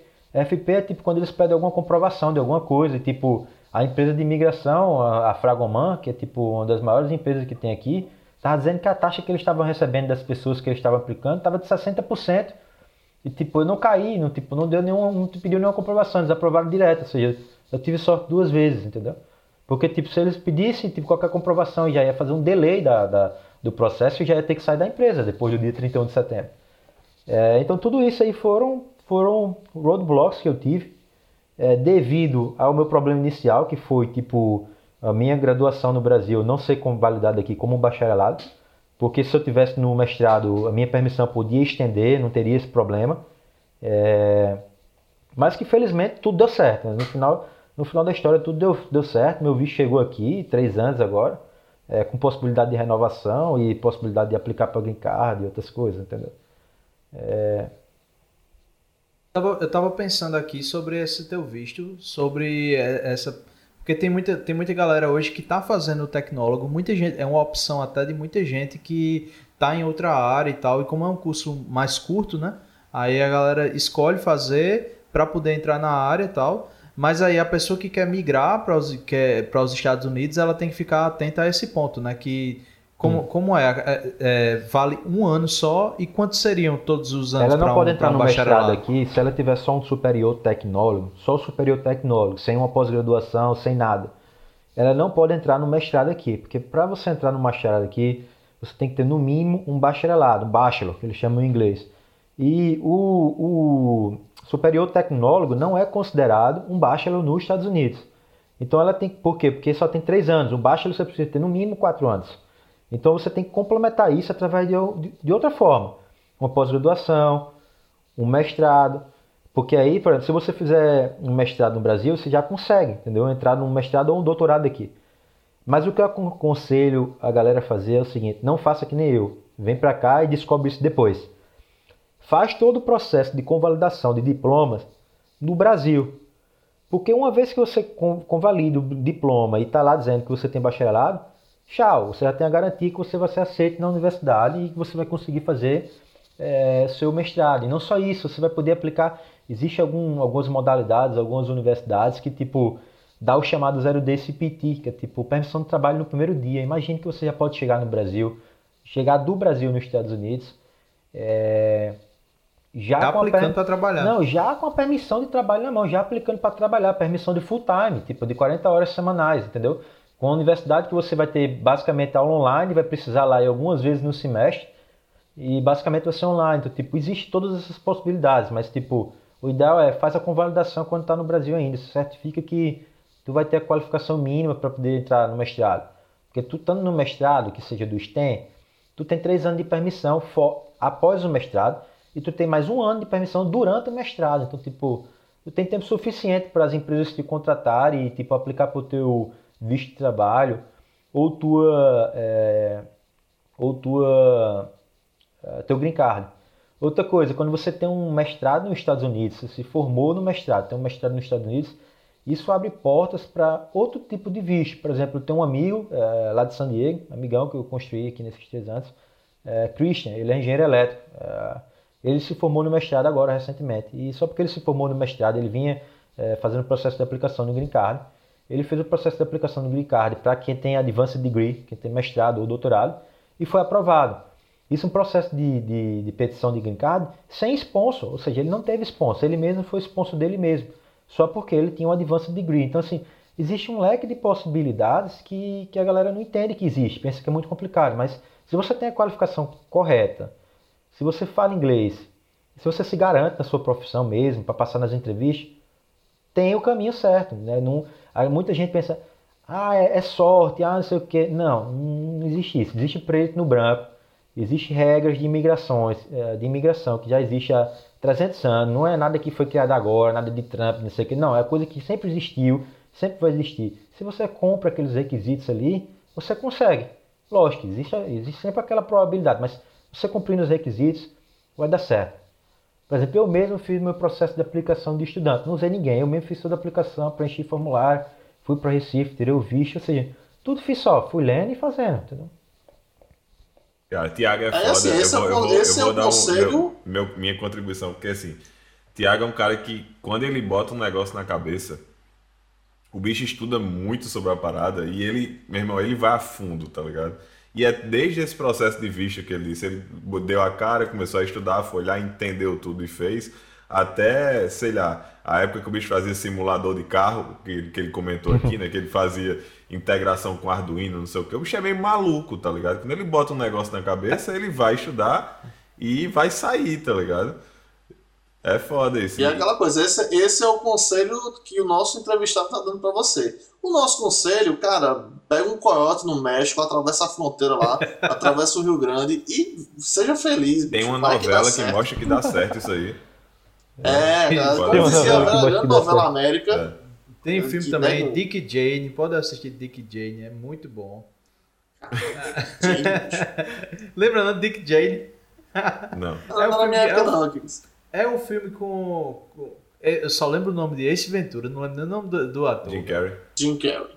Jim Carrey. É o um filme com Jim Carrey. Depois você, você aí que quiser atravessar é. a fronteira, ele tem, ele tem todos os passos lá para você. Pode atravessar a fronteira, amigo. Não dá nada não. Fica tranquilo, é de boas.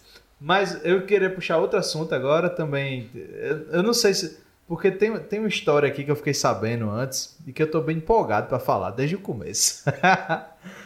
Que é. Você quer falar de traders. Exatamente. Hum. Os traders, a, a galera que está enricando aí com o aplicativo. Inclusive, eu vou botar um aplicativo aqui é, para poder ganhar um, dinheirinho. É. Mas não é, mas não é isso. Assim, é isso. eu, eu mesmo esse trade, esse tipo trade... os meus earnings, que eu, eu ganhei dinheiro aqui só pensando aqui, ó. Olhei, já ganhei dinheiro. Não, não, eu nem tô longe de conseguir meu Porsche, mas um dia. um dia eu não vou, eu não vou nem atrás disso. É, sobre os bitcoins, a gente ficou sabendo que você farmava bitcoin, velho. No Já? tempo que, que era só uma história que quando era só ninguém mato, ninguém né? sabia o que era. Uhum. É, quando tudo era só mato.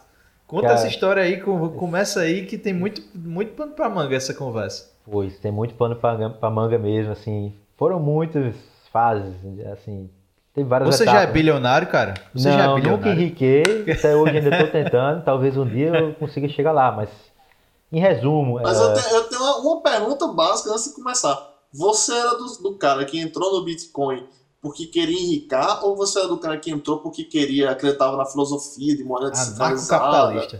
de não sei o que lá, Ricardo, tal? que negócio de filosofia? Eu não sou filósofo, não. Meu negócio é dinheiro. Eu quero ser rico. Tipo, não tem negócio de. Tem negócio de tipo filosofia de nada. Tipo. Assim, eu tive um amigo que apresentou o Bitcoin em 2013, quando o Bitcoin era tipo 13 dólares. ah, e aí ele viu, caramba, não sei o que e tal. Ele apresentou a moeda, nem entendi de mineração nem nada. E eu comecei a ver aquele negócio de, oxe, minerar, como é que danado é isso? Como é que tu vai ligar um negócio na tomada e vai gastar energia e esse negócio vai gerar dinheiro? E aí eu cheguei pro meu pai e fui pesquisar, e nessa época, nesse período aí, era o período que tipo.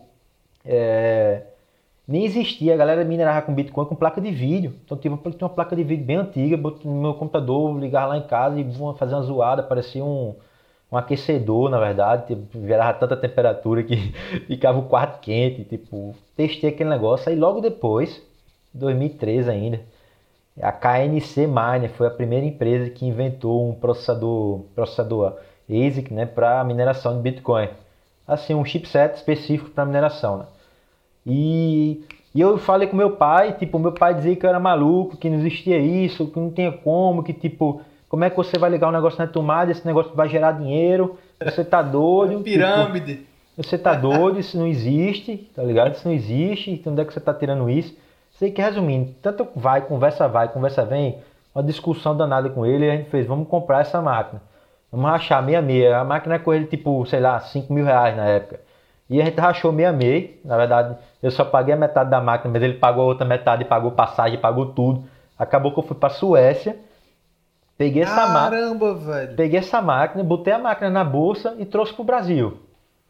E essa máquina, na época, ela minerava coisa de 4 bitcoins por mês. A potência dela era de 200. A cara de Aquiles é a melhor, velho. Não, porque, porque olha, velho, hoje, o Bit... quanto é que tá hoje o Bitcoin? Deixa eu ver. Essa moeda passou de 100 mil reais, né? 100 mil reais, tu, tu tinha 400 mil reais por mês, se, se tu tivesse guardado isso aí. Tu já É, devia então, estar com mas o eu quê? não tinha bola de cristal, não tinha maturidade que eu tenho hoje. tipo, não acreditava que uma coisa poderia chegar ao valor que chegou, né? Né? Ninguém acreditava, só quem acredita é John É. McAfee, né? Exato. John Existia, McAfee que tá aí. Tá louco. é Tipo, eu tinha um broker chamado MTGOX. ah, na época eu tinha bitcoins ah, nesse MTGOX e simplesmente ele foi hackeado e fechou e prendeu o bitcoin de todo mundo. Até hoje existem uns processos que, que correm no Japão contra esse broker. Eu tô lá na listinha deles lá. Mas assim, nunca consegui recuperar esse tal desses bitcoins que foi perdido nesse broker. Eh, talvez um dia, se eu tiver sorte, ele volta pra mim. Aí, tipo, Inclusive, foi, teve uma época do, do- do- que eu, eu tive uma época que eu me envolvi nesse negócio também, e foi justamente quando começou a rolar um, um- rolou um golpe. um- Uma, uma, uma broker fechou né, no, no Japão também, não lembro se foi, talvez se é a mesma MTGOX. pessoa. tá 2000, falando. foi que 2017. foi eu quando acho. despencou o valor, né? Que era Ah, tipo, não, isso foi- valia. Foi 2013, Eu lembro, 2014. eu lembro que teve uma época que eu acompanhei que tipo, caiu, sei lá, é, 10 mil dólares assim em um Uhum. dia. O Assim, Bitcoin é coisa de louco, né? Tipo, é. Pra quem acreditou, realmente usufruiu, né? Então isso foi fase número um, né? Tipo, assim, não, aí acabou que tipo a máquina queimou depois, um ano depois, e eu perdi esses Bitcoin, e, tipo, acabou que ficou por isso mesmo. Depois o valor subiu, já não tinha mais nada, não fiquei rico, vi o negócio passar oportunidade na minha frente, tipo, Quantos, quantos bitcoins, mais ou menos? Tu sei lá, nessa se for, se for contar tudo que eu minerei, eu minerei facilmente mais de 10 bitcoins, 12 bitcoins, porque tipo, quando eu comprei a máquina ela gerava 4 bitcoins, mas no segundo mês ela só gerava 2, entendeu? Tipo, é uma coisa que decrementava muito. A máquina tinha uma potência de mineração de 200 GHz na época. Hoje a gente tá falando de terahash, né? Tipo, hoje é terahash, sei lá, 200 terahash as máquinas têm hoje. Então, tipo, a gente tá Pra falando de- poder minerar bem menos do que antes, né? pra Porque poder minerar pra- fração, né? Fração de bitcoin, tipo, O, o boom foi o quê? 2016, 2017, Exato. por aí. exato, que foi Agora- eu ainda na- lembro, então, eu ainda aí- lembro aí quando no o Thiago Take dois- apresentou. Eu ainda lembro quando o o Thiago Take dois foi no apresentou bom. esse negócio de, de, de Bitcoin, pô. Ele chegava e dizia, não, tem esses traders aqui, não sei o que, Bitcoin. Assim, mas, meu irmão, pra que que serve? E não entrava essa porra na minha cabeça. E ele tentava, meu irmão, Bitcoin é foda, isso aqui é, isso aqui é, vai, vai, vai valer dinheiro e tal. E você uhum. consegue usar na Deep Web. Mas ninguém é, imaginava. Porque assim, aqui, eu lembro que, eu lembro Caralho, que, que viagem, velho. Tem a, a, a, primeira transação de Bitcoin foi uma pizza, né? Pizza, o cara pagou uma pizza com, com, com a, uhum. A, história mais famosa, o cara pagou uma, uma pizza com Bitcoin, então é, é, tipo assim, passou um bom tempo ali na faixa do, do 20, 30 dólares. Aí teve o primeiro boom que subiu para cento e alguma coisa, né? Uhum. Acho que foi para perto de mil ali e tal. Só que ninguém imaginava que ia ter o, o famoso boom, né? Que foi quando. Exatamente. Acho que foi para 16 mil, né? Ah, teve a história do cara. 16. Que, teve a história do cara que ficou maluco também na Inglaterra, que tipo, jogou um HD fora, que tinha a senha dele, ele tinha 200 mil bitcoins. E esse cara procura esse HD até hoje no lixão, tá ligado? Imagina, Caraca, 200, 200, mil bitcoins. Mas, cara... mas assim, é, é, bom falar disso, porque, tipo, como eu, como eu perguntei, né? tinha muita gente que entrou no, no começo mais pela coisa de você ter uma moeda descentralizada, né? Você tem uma coisa, uma... Tem muita gente que tem essa coisa de, tipo, ah, que o governo controla a moeda, e não sei o que lá, se o governo controla a moeda, controla a, a, a vida, e não sei o que lá. Então, tipo assim, não, acho que não teve muita gente que entrou no boom do, do, do, do, da coisa de ganhar dinheiro com isso, tinha gente que estava ali pela, pela questão ideológica, né? Digamos uhum. assim, da coisa. Uhum. Eu acho que os caras que estavam com questão ideológica são os que ganharam dinheiro, velho. Eu tenho, então. eu tenho, eu tenho Sim, porque era quem que... tinha antes, né? Tem os caras que seguraram. É, é porque eles, eles seguram a moeda, não são o mão de alface que chama, né? O mão uhum. de alface é o cara que. Eita, começou a cair, aí o cara. Vum, não. não, ele não, ele não tá ligado ao dinheiro, ele tá uhum. ligado à, à parada de deixar uma moeda livre que não tem controle por ninguém. E também. E aí ele ganhou dinheiro com isso, né? E, uhum. e aí ganhou dinheiro. Tenho, eu tenho um amigo que comprou uma moto com essa história, mas eu não vou, não vou botar público aqui, não. Mas um abraço aí, Bambam. O, o, o, apelido dele é Bambam, então. Um abraço aí, Bambam. Free, não? Não, ele comprou. É, são coisas parecidas. mas ele até não, Mas assim, virou, virou. Porque tinha. tinha tipo assim, houve um, houve um tempo, e aí a gente tá falando de 2017, é, 16 para 17, que virou um, um esquema mesmo, assim, um uhum. esquema Ponzi. É, de tipo, ah, os caras fazendo, dando, é, fazendo não, isso. Foi quando é, começou a história dos contratos começou a surgir muita moeda e questão de muito contrato Ethereum. Foi quando começou a tal das IPO, né? Uh, não, ICO, Initial Coin Offerings, tá ligado? Foi quando começou é. o boom das, das ICO, foi quando realmente virou loucura total. Foi eu, mesmo, eu mesmo perdi um assim, eu, eu tenho... Eu, eu tenho a satisfação de dizer assim que eu perdi pouco dinheiro, porque eu, eu ainda gastei uma grana com esse negócio e nunca ganhei dinheiro com isso. Então hoje tá lá. Mas sei assim, lá, tu pra, disse que, tu disse que essa parte da, da máquina foi a primeira, né? Foi o Take 1, né? Teve o Take é. 2, que foi em 2016, 2017, antes do boom, um pouco antes do boom, coisa de seis meses do boom. Eu vi que o negócio estava rolando, as placas de vídeo ainda estavam todas baratas, todas baratas, e tipo, comprei tipo 16 placas de vídeo e comecei a minerar Ethereum, Ethereum, Monero, é, altcoins, né? Não era Bitcoin, era altcoin. E o negócio começou a virar, começou a virar, virar, virar, e tipo, toda semana no que virava eu já vendia e comprava mais placa, tá ligado? E, tipo, chegou no final de, tipo, é, seis meses, menos de seis meses, eu, tipo, eu tinha 50 placas de vídeo rodando na varanda da minha casa, tá ligado? Era na varanda, tipo, ficava um calor absurdo. A energia vinha, tipo, 3, 4, 5 mil reais todo mês de energia. entendeu? E, tipo, esse foi o take 2 que eu realmente vi, eu vi na minha frente a possibilidade de ficar rico, passar. Tipo, teve um mês que só no mês eu minerei 16 Ethereum, num mês só. E, tipo, o Ethereum não, não foi igual ao Bitcoin, mas ele também valeu um bocado. Né? Bateu, então, o, Ethereum, o Ethereum subiu um bocado. O Monero também. Exatamente, é, foi também. bem antes do boom, sendo que, tipo, como eu tava minerando e vendendo para comprar mais placa, o que aconteceu? No primeiro, na primeira alta que deu, eu vendi meus Ethereum a 300 e poucos dólares. Coisa de dois meses depois, o Ethereum bateu em 1.600 e quase que eu tenho um ataque cardíaco. Entendeu? Então, assim, são coisas que, que é difícil, entendeu? Mais uma vez eu, eu vi a oportunidade de ficar rico, não fiquei rico. Mas tu perdeu grana ou Cara, tu tirou alguma coisinha? Dessa vez eu não perdi grana, porque o que aconteceu? Eu comprei todas as placas de vídeo antes do boom das placas de vídeo. E também comprei algumas placas nos Estados Unidos. E, tipo, eu vi o, o efeito de acabar as placas de vídeo aconteceu primeiro nos Estados Unidos. Não aconteceu no Brasil, aconteceu primeiro nos Estados Unidos. Então quando eu vi que esgotou tudo nos Estados Unidos, vou comprar no Brasil.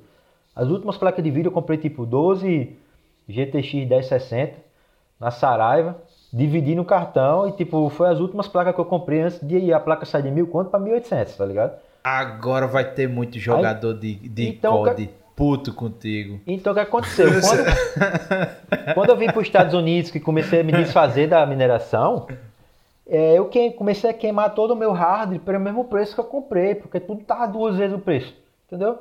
Então acabou que eu fiquei no zero a zero. Não perdi dinheiro, mas também não ganhei dinheiro como eu gostaria, né? Tipo, se eu ganhei foi micharia. Porque aí também tá coincidiu com a época que tu, veio, tu foi para os Estados Unidos. É Exato, foi na época que eu vim para os Estados Unidos, né?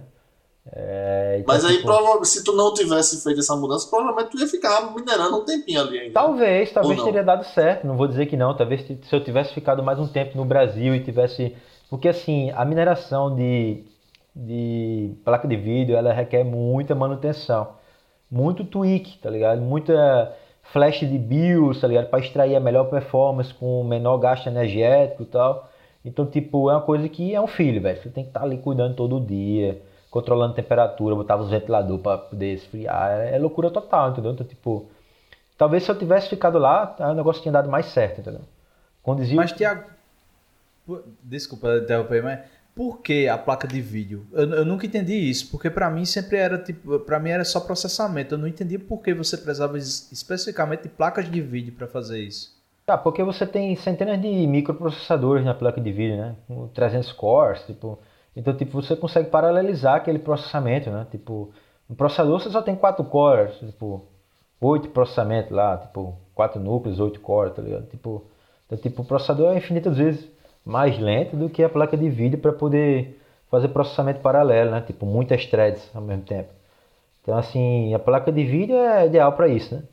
E aí existe também as máquinas de mineração que, tipo, são os processadores ASIC, né? Eu não me lembro o que, que quer dizer, mas é assimétrica e alguma coisa lá, que tipo, são basicamente assim, falando na linguagem de Lego, até porque eu não entendo muito dessa parte de rádio, mas são microprocessadores em que tipo, ele faz o chaveamento ali para fazer a, a, a, cálculo da criptografia via hardware, tá ligado? Então, tipo, eles são muito mais rápidos do que placas de vídeo. Por isso que, tipo, toda vez que a galera. E também existia essa corrida do ouro também. É, do desenvolvimento do hardware, né? Cada pessoa que conseguia lançar um novo hardware com um novo processador assimétrico para uma criptografia específico, cara, a, os primeiros meses que aquela máquina era lançada, assim, gerava absurdo de dinheiro. Então, tipo, tinha que ter todo aquele timing entre a compra da máquina, a questão de hospedar a máquina, e porque a máquina gera muito nos, nos meses iniciais e depois estabilizar a velocidade de rede, passar a minerar menos, tipo, era uma loucura total, entendeu? Era coisa para quem realmente acompanha todo dia, entendeu? E assim, Eu não só que isso, falava mas... uma questão de fazer uma fazenda, né? De, de uhum. de máquina, meio que alugar as máquinas, tu ia comprar Isso, a é. máquina é. e alugar. Uhum. E... Colocar as máquinas no data center e tal. Aí também tive outras, tipo, tive máquina de, de Litecoin é, assimétrica, né? processador assimétrico, é, que era da Bitmain, a fabricante, a maior fabricante Bitmain, que é chinesa. Tive máquina de Dash também. Ganhei dinheiro com algumas máquinas, vendi para um cara daqui de San Diego que tem mais de um milhão de investido em máquina, um milhão de dólares investido em máquina, imagine. Eu fui entregar, o cara é dono de uma rede de bar aqui, aqui em San Diego. Ele é dono de tipo em cinco bares lá em San Diego. tipo, quando eu fui entregar a máquina pro cara lá do Litecoin, o cara disse, meu irmão, eu vou investir um milhão de máquinas, posso quebrar, mas eu vou investir um milhão de máquinas, tá ligado? Imagine como esse cara deve estar hoje. tá ligado? É. Se ele segurou, provavelmente. Não, com certeza. Ele era o cara que, tipo, ele recebia as máquinas, comprava as máquinas e mandava para os hospedagens, né? Os host providers e só botava lá e pronto, deixava minerar a vida toda, tá ligado? Investidor mesmo. Pra quem, pra quem, pra quem é, tem que ver tem porque dinheiro tem pandemia aí no meio, né? Tem que ser doido também, né? cara é dono de, dono adianta, de bar tal. Não adianta só ter dinheiro, tem que ser doido, né? Tipo, acreditar que vai ligar o negócio da energia e vai gerar dinheiro. E que aquele negócio vai se pagar no tempo certo e vai gerar lucro. É um risco muito alto. Acho né? que tem, tipo... tem, uma coisa assim de, de, tipo conhecimento de mercado. Uhum. É, eu não sei, assim, eu, eu fiquei curioso porque, tipo, eu, pense, eu entendi que, que tu teve algumas situações e, e viveu algumas coisas assim profissionalmente e, e não sei se eu posso dizer é, de hobbies, né? chamar isso de hobby, mas algum, algumas coisas com nível de estresse muito alto, né? Eu uhum, queria entender assim, o que, é que você acha que foi, tipo, como é que isso, qual foi o efeito que isso teve assim na tua saúde mental? Cara, tipo... assim, nível de estresse em relação a Bitcoin, eu não diria que foi de boa, tipo, nunca aquilo ali não chegou a me estressar. O que chegou a me estressar e praticamente dizer, dizer assim, ficar doente é, mentalmente foi o trabalho na XO, na crossover. Trabalho na crossover era loucura total.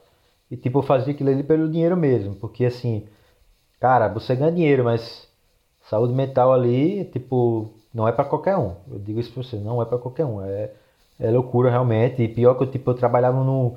Os dois primeiros anos foi até tranquilo, porque eu trabalhava no único projeto, tinha um time fixo, me comunicava com os caras todo dia, muitos deles na Índia, então tipo, eu tinha que trabalhar de noite também. Mas depois dos dois primeiros anos, que eu comecei a trabalhar em vários projetos, de várias tecnologias diferentes, ao mesmo tempo, cara, ficou loucura total. Não conseguia aprender os projetos, não conseguia dominar várias tecnologias em várias línguas, não só tecnologias, mas tecnologias em linguagens diferentes ao mesmo tempo. Tipo, não tinha como. Era, era, era humanamente impossível aquilo ali, entendeu? Até o ponto que teve várias vezes que eu crachei mesmo, tipo, não dava mais, entendeu? Assim, eu diria que em relação a Bitcoin, não, lógico, sempre tem aquela, daquela angústia assim quando você vê aquela coisa, você teve várias oportunidades, não deu certo, tal, mas acho que isso faz parte do empreendedor, né? Tipo, a questão é não desistir, eu não, não desisti, também nunca vou desistir, tipo, é bola para frente e pronto, entendeu? Tipo, não fico pensando muito nas falhas que eu tive. Eu tive outras falhas também, não só no Bitcoin, mas como empreendedor, eu pensava que empreender era fácil e ser rico era fácil, tipo, não é fácil. Ninguém tá ali porque deu sorte, tá ali porque merece, porque fez tudo para conseguir estar tá ali, entendeu? Então, tipo, eu tinha essa visão de querer ser fábrica de software. Hoje, hoje o meu sonho ainda é ser empresário, sendo que a minha visão é diferente. Hoje eu jamais gostaria de ter uma fábrica de software. Minha visão hoje é, meu sonho é ter uma startup de software onde eu possa vender algum serviço para solucionar algum problema para alguém. E hoje eu tenho experiência para construir isso. É, tecnicamente falando, lógico, eu preciso de pessoas de business, eu recomendo, eu reconheço os meus desks, tá ligado? Tipo, sou um cara técnico, não sou um cara que vou meter à frente, eu preciso de um CEO, preciso de um cara para meter à frente, preciso de um cara para fazer um marketing. Eu achava uma coisa muito massa, tipo, é, no EGEM, por exemplo, tinha o Cláudio, tinha o antes. O antes era o cara técnico, o Cláudio estava ali na frente, metia cara, ia lá pro Sebrae, ia fazer o que tinha que fazer, entendeu?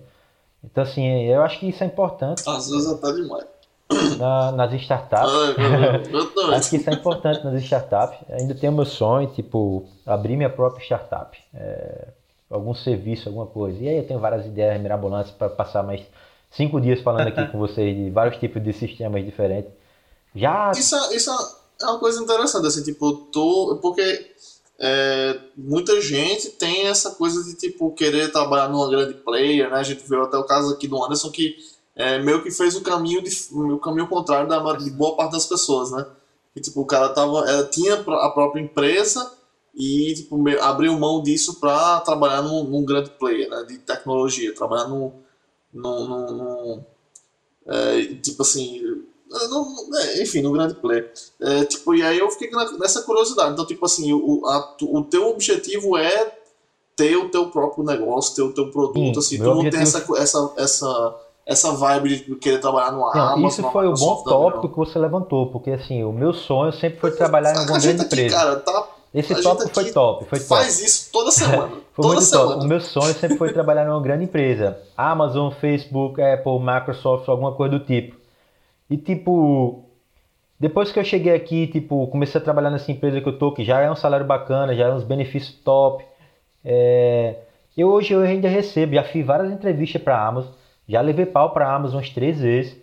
Mas assim, todo mês eu recebo e-mail de recrutador da Amazon para vaga full time na Amazon e tipo, não tô aplicando no momento, mas talvez quando eu tiver meu green cardzinho e tal, a empresa que eu tô agora organizado direitinho, tipo mais uns aninhos para frente, eu chego e vá lá fazer e entre. Eu sei que se eu vou levar pau, já levei várias vezes, mas eu sei que se eu quiser, eu entro e pronto, e acabou. Não tem, não tem pra onde.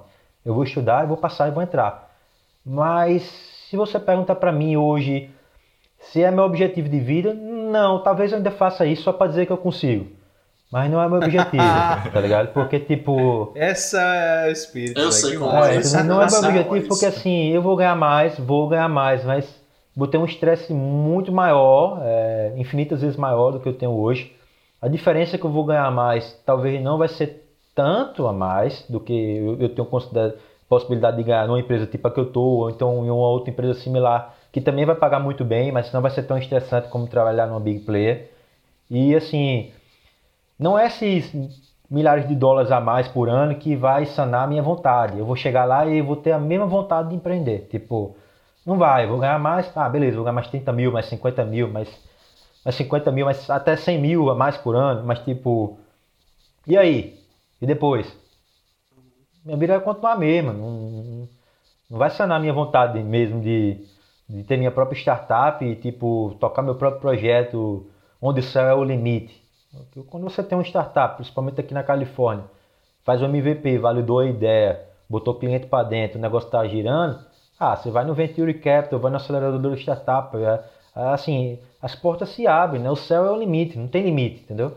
Quando você é um funcionário, não importa, você pode ser funcionário do Facebook, do Google, da Amazon, onde for, mas você vai estar sempre limitado a funcionário, você é um funcionário. Então, assim, essa é a grande diferença. Então, em respondendo a pergunta, meu sonho... Respondendo, funcionário não anda de poste, né? Funcionário não anda de poste. Se você é ambicioso, Ramon sabe que eu sou muito ambicioso. Tipo, funcionário é funcionário, tá ligado?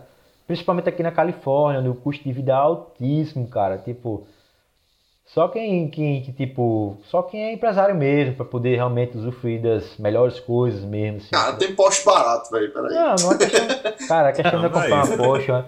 A questão é comprar uma é, Porsche, comprar é, uma BMW. Porque, tipo, se eu quiser chegar ali e comprar uma e financiar, eu tenho um crédito, eu vou lá e financio, mas tipo, uma coisa é você ter, outra coisa é você poder, entendeu? Tipo, que, é que adianta tu ter uma Porsche, tipo, morar num apartamento de um quarto, num lugar que não é tão bacana, tu, tipo, ter é diferente de poder, né? Principalmente aqui na América, que, tipo, você tem muito crédito e compra de produto, carro, essas coisas é muito barato, entendeu?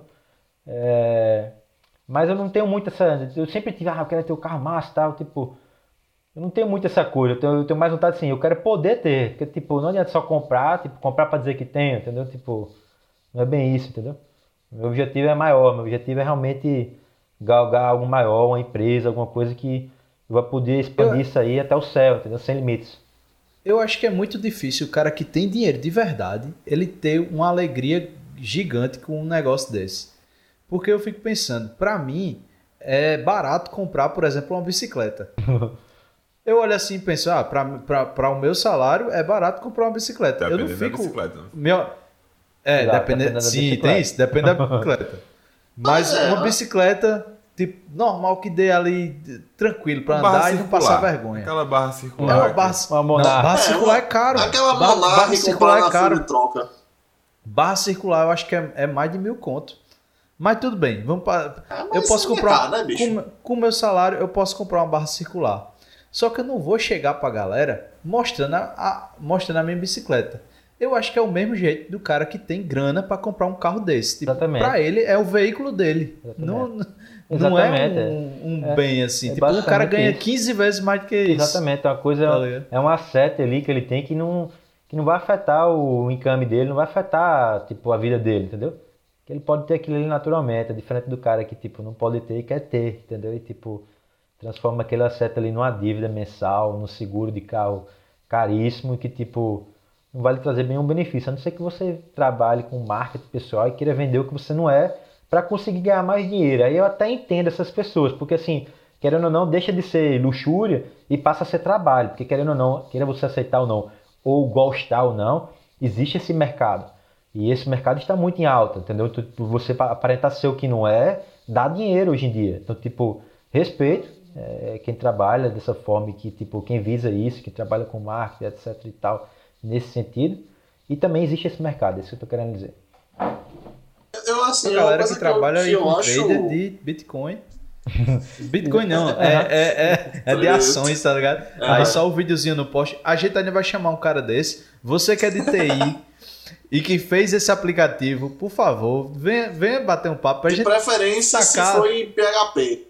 PHP. a gente quer trazer aqui um trader. PHP não, velho. PHP não, pelo amor de Deus. em PHP pra gente deixar ele aqui. PHP não, deixar véio, tá ele, passar duas horas com ele aqui no mudo e a gente só xingando ele aqui. ah, não, é porque assim, uma coisa, eu, eu me perdoe se eu estiver muito é, divagante aqui, tá? Se eu começar a falar merda, vocês podem me cortar. Mas é porque Então, assim, peraí, eu, vamos eu cortar sempre fui logo. uma pessoa. Não. Não, então, eu sempre quis ser rico, é, mas eu nunca é, quis fazer alguma coisa a respeito, tá ligado? Tipo assim, já tentei alguns investimentos, já tentei ter negócio e tal, mas eu nunca. nunca acho que eu Você, nunca tive você, essa. né? É, então. Mas É é, aquele cara que quer é ganhar na Mega mais. Sena sem jogar, né? É, então, mas assim, pra mim é muito mais uma questão de, tipo assim, de, de é, tipo, pra que, por, por que você quer ser rico, tá? E eu, eu acho que é uma coisa, talvez seja um assunto interessante pra gente entrar, porque assim, pra mim sempre foi muito mais uma questão de que, tipo, é, eu nunca quis me preocupar com, tipo, não poder comprar as coisas, porque eu gosto muito de comprar, de, tipo assim, é, tipo, ah, eu tô querendo agora, queria um baixo acústico, tá ligado? Aqueles baixos de orquestra. Aí eu comprei, Não, tá aqui na minha é sala. uma situação, tipo, é, eu já isso é uma situação é hipotética, hipotética. né? É uma situação é uma hipotética. Eu não tô dizendo que tem um baixo acústico na minha sala. na sala dele. né? É, de, de alguns milhares de reais na minha sala.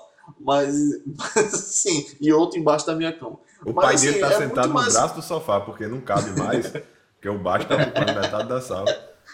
E, aí- e aqui tem vários instrumentos aqui. Mas assim, tipo, é, eu nunca tive aquela coisa de tipo, preciso ser rico pela riqueza em si, sabe? E aí eu acho que é uma Uhum. coisa, eu, tipo, talvez seja um assunto interessante pra gente discutir. Tipo, é, qual- tipo o que que você, quais são as coisas que você vê de interessantes em, Cara, tipo, em, em ser rico, eu nunca- etc. Eu acho, é uma eu curiosidade que eu Eu tenho nunca mesmo. tive vontade de ser rico para demonstrar que sou rico, mas, por exemplo, eu gosto de velocidade. Eu gosto de carro. Carro bom é caro. Uhum. Eu gosto de bicicleta, eu gosto de bike, gosto de mountain bike. É, bike boa é cara, bike top é 10 mil dólares, tá ligado? Então, tipo, Quase uma barra eu gosto de. É, eu gosto de, de aventura, eu gosto de, pro mar, andar de jet ski, andar de barca, andar de wakeboard. Tipo, isso é caro.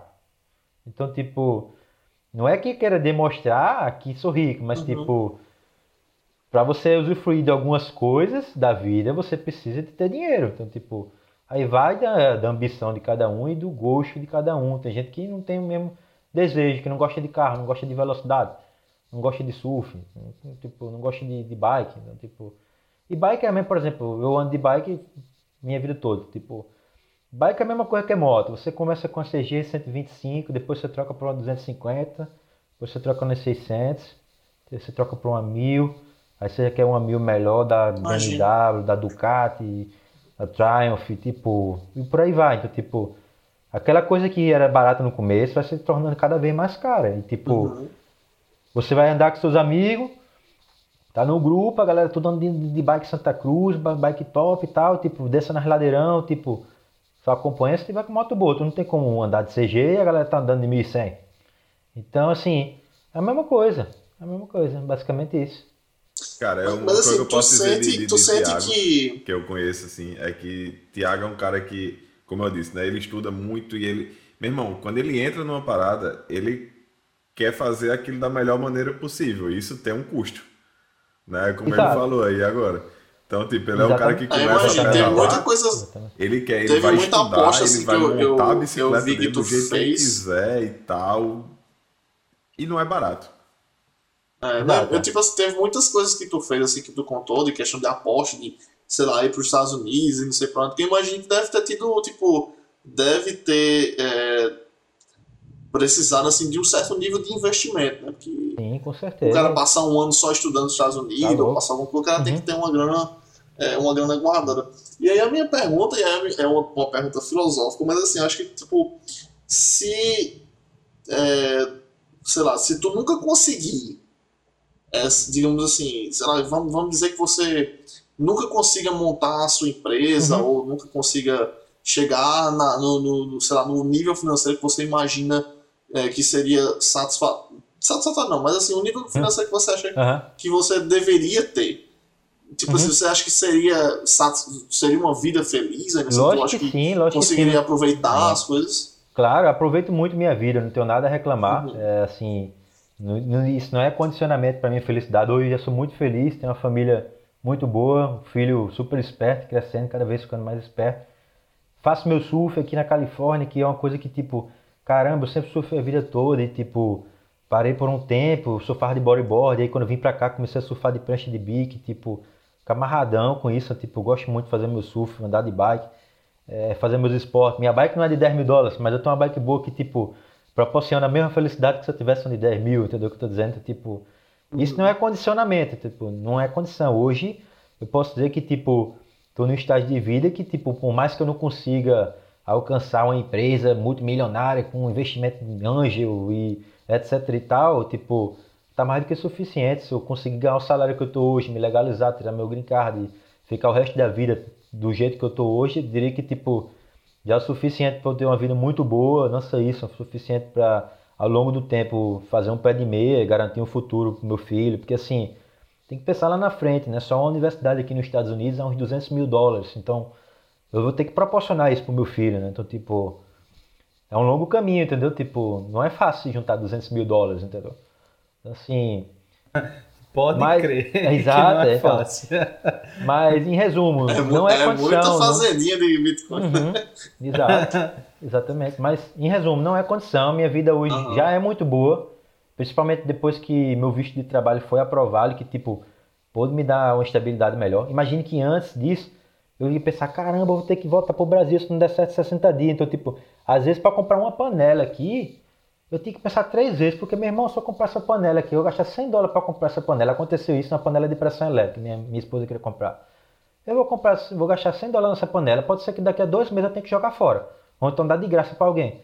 Imagina tu tá é vivendo com um estresse desse. Então, tipo, tudo isso são apostas que eu fiz na vida, tipo, tentando galgar algo melhor, pensando lá na frente. Então, tipo, foi um longo processo, né? Hoje eu tenho 31 anos se for considerar que eu entrei na faculdade em 2008 e que tipo eu comecei a programar no ensino médio, tipo 2006, assim, para conseguir chegar onde eu tô demorou, nada na vida é do dia para noite ou ao acaso, é, é um longo caminho, é isso que assim, eu acho que hoje em dia tem essa coisa do imediatismo, né? Todo mundo quer alcançar as coisas do dia para noite, tudo muito rápido, tipo, não é bem assim, entendeu? Você tem que galgar as coisas vendo lá na frente, investindo, não pode parar de estudar nunca, sempre acreditando. Você vai falhar várias vezes, ainda hoje eu toda hora falho.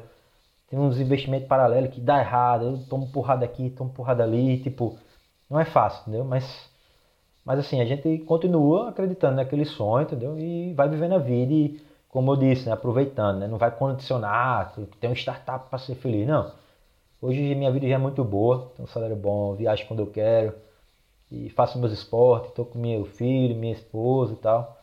Então assim, não tenho nada a reclamar.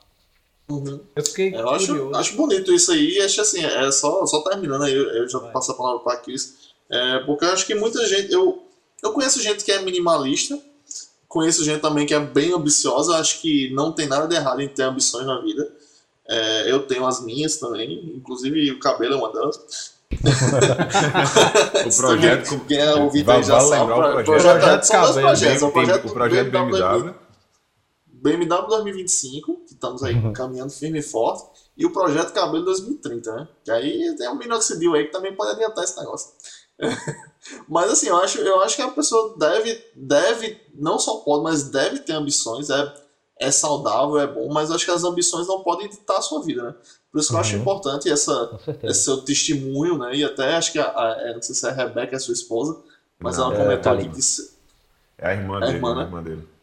É, então, ela comentou que ser agradecido com sua vida foi o mais bonito dessa conversa. Acho que é muito interessante para todo mundo que está ouvindo a gente. Tem muita gente que está é, ou está começando a carreira de TI, ou são pessoas que têm, sei lá, que querem investir em alguma coisa e quer, tem aquela, aquela coisa também do empreendedorismo. Mas assim, é sempre bom você é, aprender, e aí, momento, momento autoajuda aqui do, do, do, podcast, mas assim, é você entender, ser grato pelas coisas que você tem, pela, pelas conquistas que você tem, né, e não, tipo assim, não entender como a vida como sempre o amanhã, tipo assim, uhum. sempre as coisas que você não alcançou, aproveitar também as coisas que você alcança e, e manter os olhos no horizonte, né, quando, se isso te ajudar, se isso te der, é, tipo assim, força para conseguir mais coisas, etc. Então é bom ter esse equilíbrio, não deixar a vida passar esperando por uhum. coisas que podem não vir. Né? Então, Sim, com certeza. Fica aí, fica a reflexão. Isso é, um, isso é uma coisa que eu aprendi ao longo do tempo, né? Porque assim, quando eu era pequeno, eu era muito ambicioso e achava que ia ficar rico do dia para noite.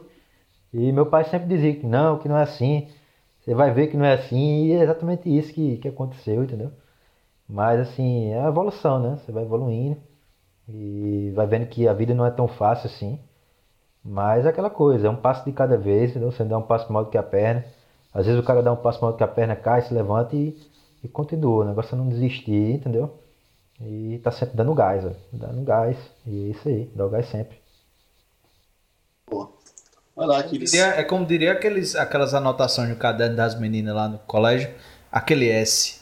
Siga sempre sorrindo, sabendo semear sentimentos sinceros. Meu Deus. Pronto. Renato Russo. Aqui, momento Renato Russo. Palavras do Senhor?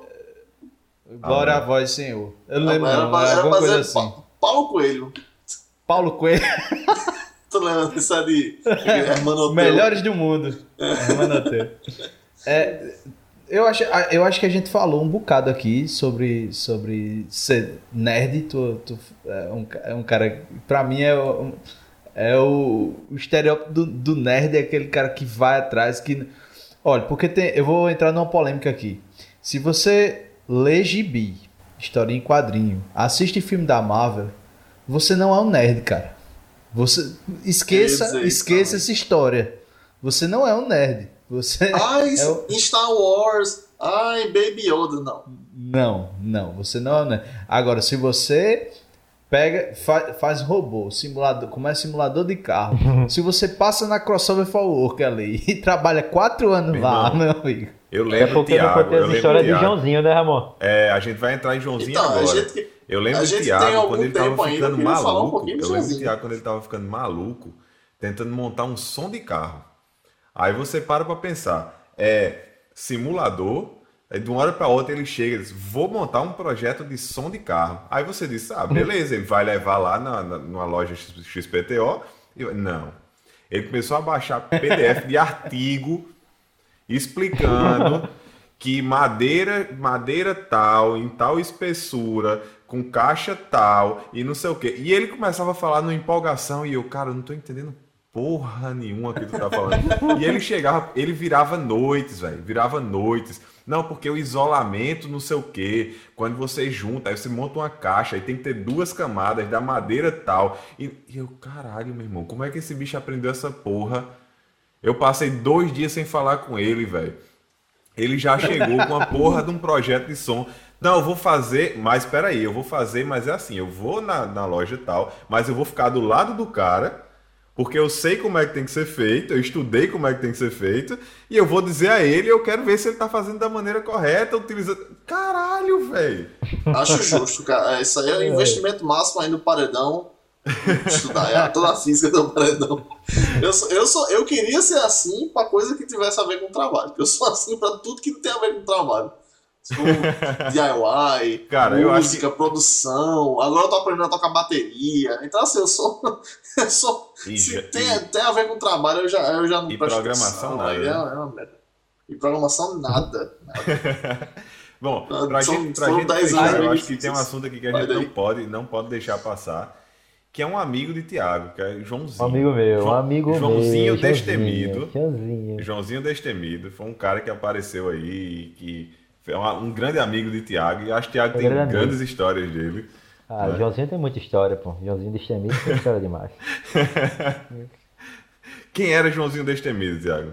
Então, Joãozinho Destemido era um cara que estudava com a gente lá no Cefet. Que, tipo, ele queria ser hacker, tá ligado? E né, na, na história de Joãozinho, ele fez vários ataques hackers, né? Durante a empreitada dele de estudos, principalmente de Linux. E algum desses ataques Ramon presenciou, eu acho, né? Que ele estudava na sala da gente, não era, não era Ramon. Sim, era. Joãozinho, Joãozinho estudava com a gente. Teve, teve, teve um que Joãozinho fez lá na, na, na aula de design de Lafayette. É, de Lafa. Acho que tu sabe um pouco que ele fez lá. Sei, Conta sei. aí pra galera. Não, cara, Joãozinho simplesmente pegou o e-mail e acende todo mundo da sala. Né? Porque, óbvio, a gente chegava na sala, ninguém ia assistir a aula, o pessoal ia logar no e-mail, porque era um momento que a gente tinha internet. Hum Exato, na, na, na sala.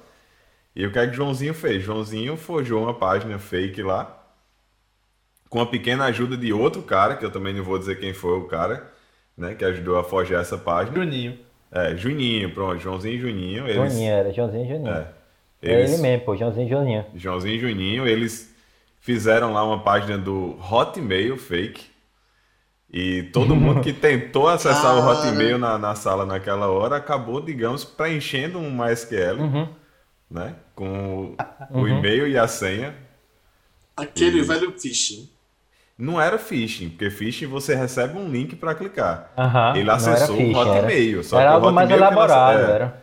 Como era o ataque lá de Joãozinho? Tu lembra bem, Tiago? É o Eu ataque, acho- eu o, ataque. João, o ataque que Joãozinho fazia, inclusive Joãozinho também realizou esse ataque em outros ambientes também, tipo, o Joãozinho estudava inglês, inglês não, Linux, em Recife, tipo, inclusive com outro amigo dele chamado Igor que ia, ia para ele, com, com ele para Recife todo sábado, assistir aula.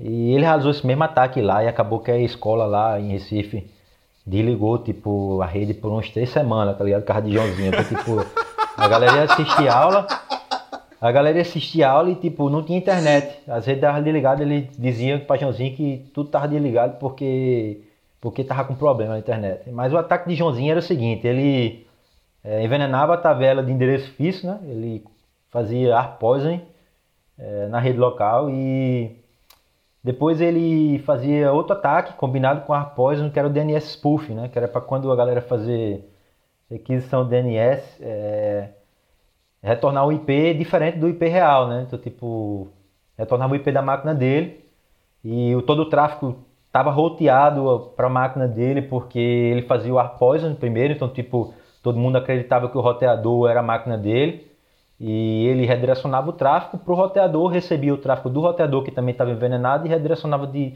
de volta para as máquinas, né? Então, tipo, combinava com DNS, DNS spoofing e tinha o phishing no meio que era basicamente um stack lamp que ele usava e clonava as páginas Orkut, Facebook, Hotmail e, e tipo, deixava lá à vontade para quem não é esperto e não sabe que olhar que o cadeado não está lá, botar sua senha, entendeu? E nessa muita gente caía na, nas viagens de Joãozinho, entendeu? Sendo que assim, Joãozinho, pelo que eu sei, ele nunca usou nada para fazer nada de errado, entendeu? ele nunca fez nada de errado, era só para provar que era capaz, entendeu? E mostrar pra galera a ingenuidade deles, entendeu? E é, basicamente isso, né? Eu lembro, eu lembro- tu lembra do, do negócio do, do, do Big Brother de Joãozinho? É, Joãozinho também. Joãozinho distribuía senha de Big Brother pros amigos dele.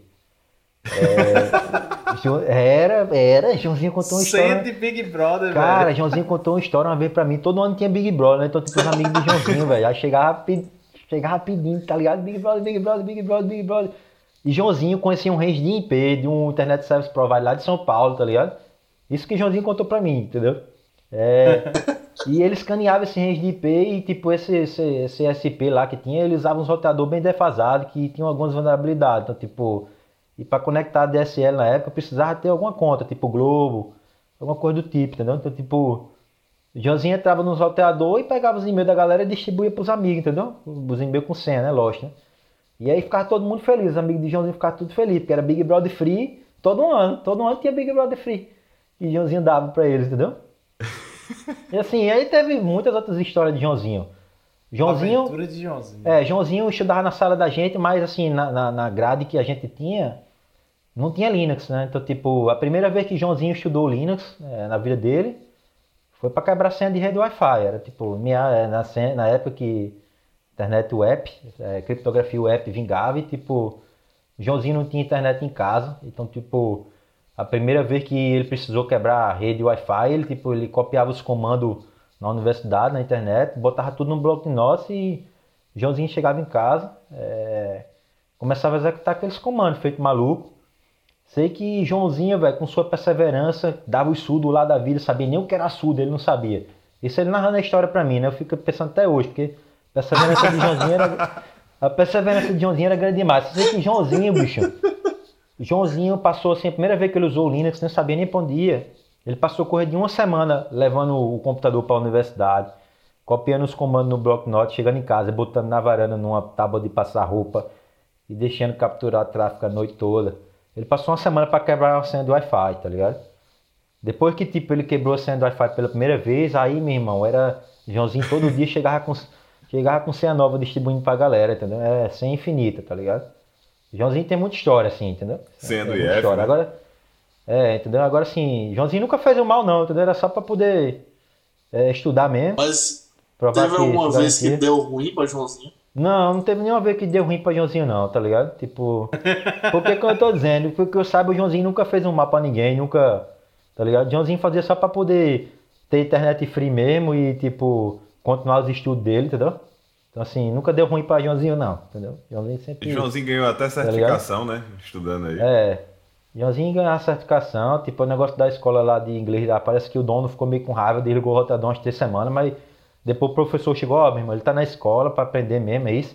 É porque, assim, Joãozinho, nessa época da certificação lá de Recife, é, ele estudava muito, como eu tô dizendo, né? ele começou a estudar Linux pra quebrar senha de rede Wi-Fi. Tipo, a galera tava estudando lá em Recife com o Joãozinho pra ter a certificação LPI. Então, tipo, a galera, enquanto a galera tava aprendendo da MKD, o Joãozinho já tava lá na frente.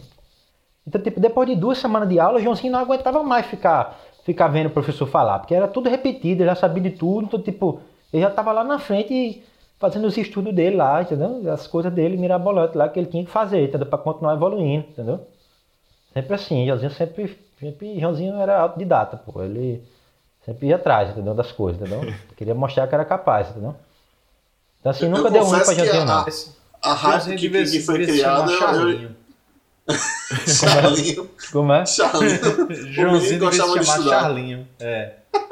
Gostava muito de estudar. o de menino que batata. gostava de É, hackear, pera- né? E de batata. É, é, a, a hype, chega- a hype que foi criada, eu achei que Joãozinho já tinha, já tinha, já tinha PF batido na, na porta dele, removido, retirado os, os computadores, mas é, que Não, bom não, que não. A, história É, dele Ramon, deu, eu acho bom, que né? teve até uma história de Joãozinho no- no- no- na- quando a gente estudava com ele, que ele mexeu num sistema teu, não foi? E tu tava fazendo um tal de Ramon Culto, um negócio desse, Joãozinho chegou na sala e Joãozinho tipo, deu o banco, velho, do meu sistema. Foi. Joãozinho Foi, dropou Joãozinho- o banco do meu sistema, É. velho. Era o Porra, tal do era, Era o SQL. Injection. Foi, era o tal do SQL SQL Inject. o Joãozinho, Porra, Ramon. Joãozinho chegou Cara, lá, botou primeiro aspas lá, tá ligado? E tipo, deu bom. Em, em minha defesa, em minha defesa, meu primeiro Ah. sistema era tão bom que eu não sabia fazer join. Então o que é que eu fazia? Se eu queria fazer um join, eu fazia um select numa tabela, pegava o resultado, fazia um for e dentro desse for fazia select na outra tabela para poder pegar os dados, porque eu não sabia fazer. Meu irmão, era uma Não que hoje sequência. você sabe mexer com o banco, né? Era não uma que hoje você sequência. Não, SQL. bem não, né? Mas eu não preciso saber SQL, eu uso Hibernate. Então, tudo funciona. Na época eu não, não usava Hibernate e nem sabia de banco. Então, era isso, velho, o que tinha. Só não o pode Ramon Couto já, já tá aí começa até não hoje. pode usar JB. Eu vou fazer, vou fazer a Ramon versão Couto. 2.0 do Ramon Couto. Do Ramon Culto. Vai, vai, vai lá pro meu GitHub e eu vou É, colocar essa porra online. Só Ramon se É uma rede social. É uma rede Caralho, social PHP. Só em se chama PHP. Se não for PHP, não PHP vale tu quer não. me fuder, né, velho? Tem que ser PHP, pô. Tá ligado? Senão não vai ser Ramon Culto. Faz em. Python, pô. Só Não, pensar e Python já não, fez. velho. Python não. Não, É melhor Python, Python. tu já sabe. Python, pô. PHP. Tu né? já sabe Python, pô. Tu não sabe que sabe, mas tu já sabe. Não, para saber Python tem que saber inglês. É, meu inglês é meio bosta, então acho que eu também não sei Python. Não, Não. precisa não, pô. Os caras falam inglês, é, inglês da, da- da- do gueto, já, já, já, Já dá certo. né? Indiano, inglês. Eu me lembro, eu me lembro também, tipo, as aulas que, que Joãozinho ficava conversando com o Dani Maris, professor Dani Maris, era aula de segurança, né? Joãozinho tava sempre trocando a ideia lá, a galera da sala ficava viajando e Joãozinho só, tá ligado? Era Joãozinho e Dani conversando. E a gente ficava só, meu irmão, o que, que esse bicho tá falando aí, hein? Joãozinho tá falando o quê? E o Ramon ficava, eu e o Ramon, o resto da turma não entendia nada. E Joãozinho só conversando com o Dani, tá ligado? Dani era o professorzão que a gente tinha, que se garantia muito, tá ligado? E tipo, o Joãozinho, era, acho que era quarto período, né? Joãozinho já, já botava pra descer com o Daniel lá e tipo, ficava trocando ideia com o professor, né, Ramon? Joãozinho era foda. Joãozinho se garantia nessa parte. Boa, boa.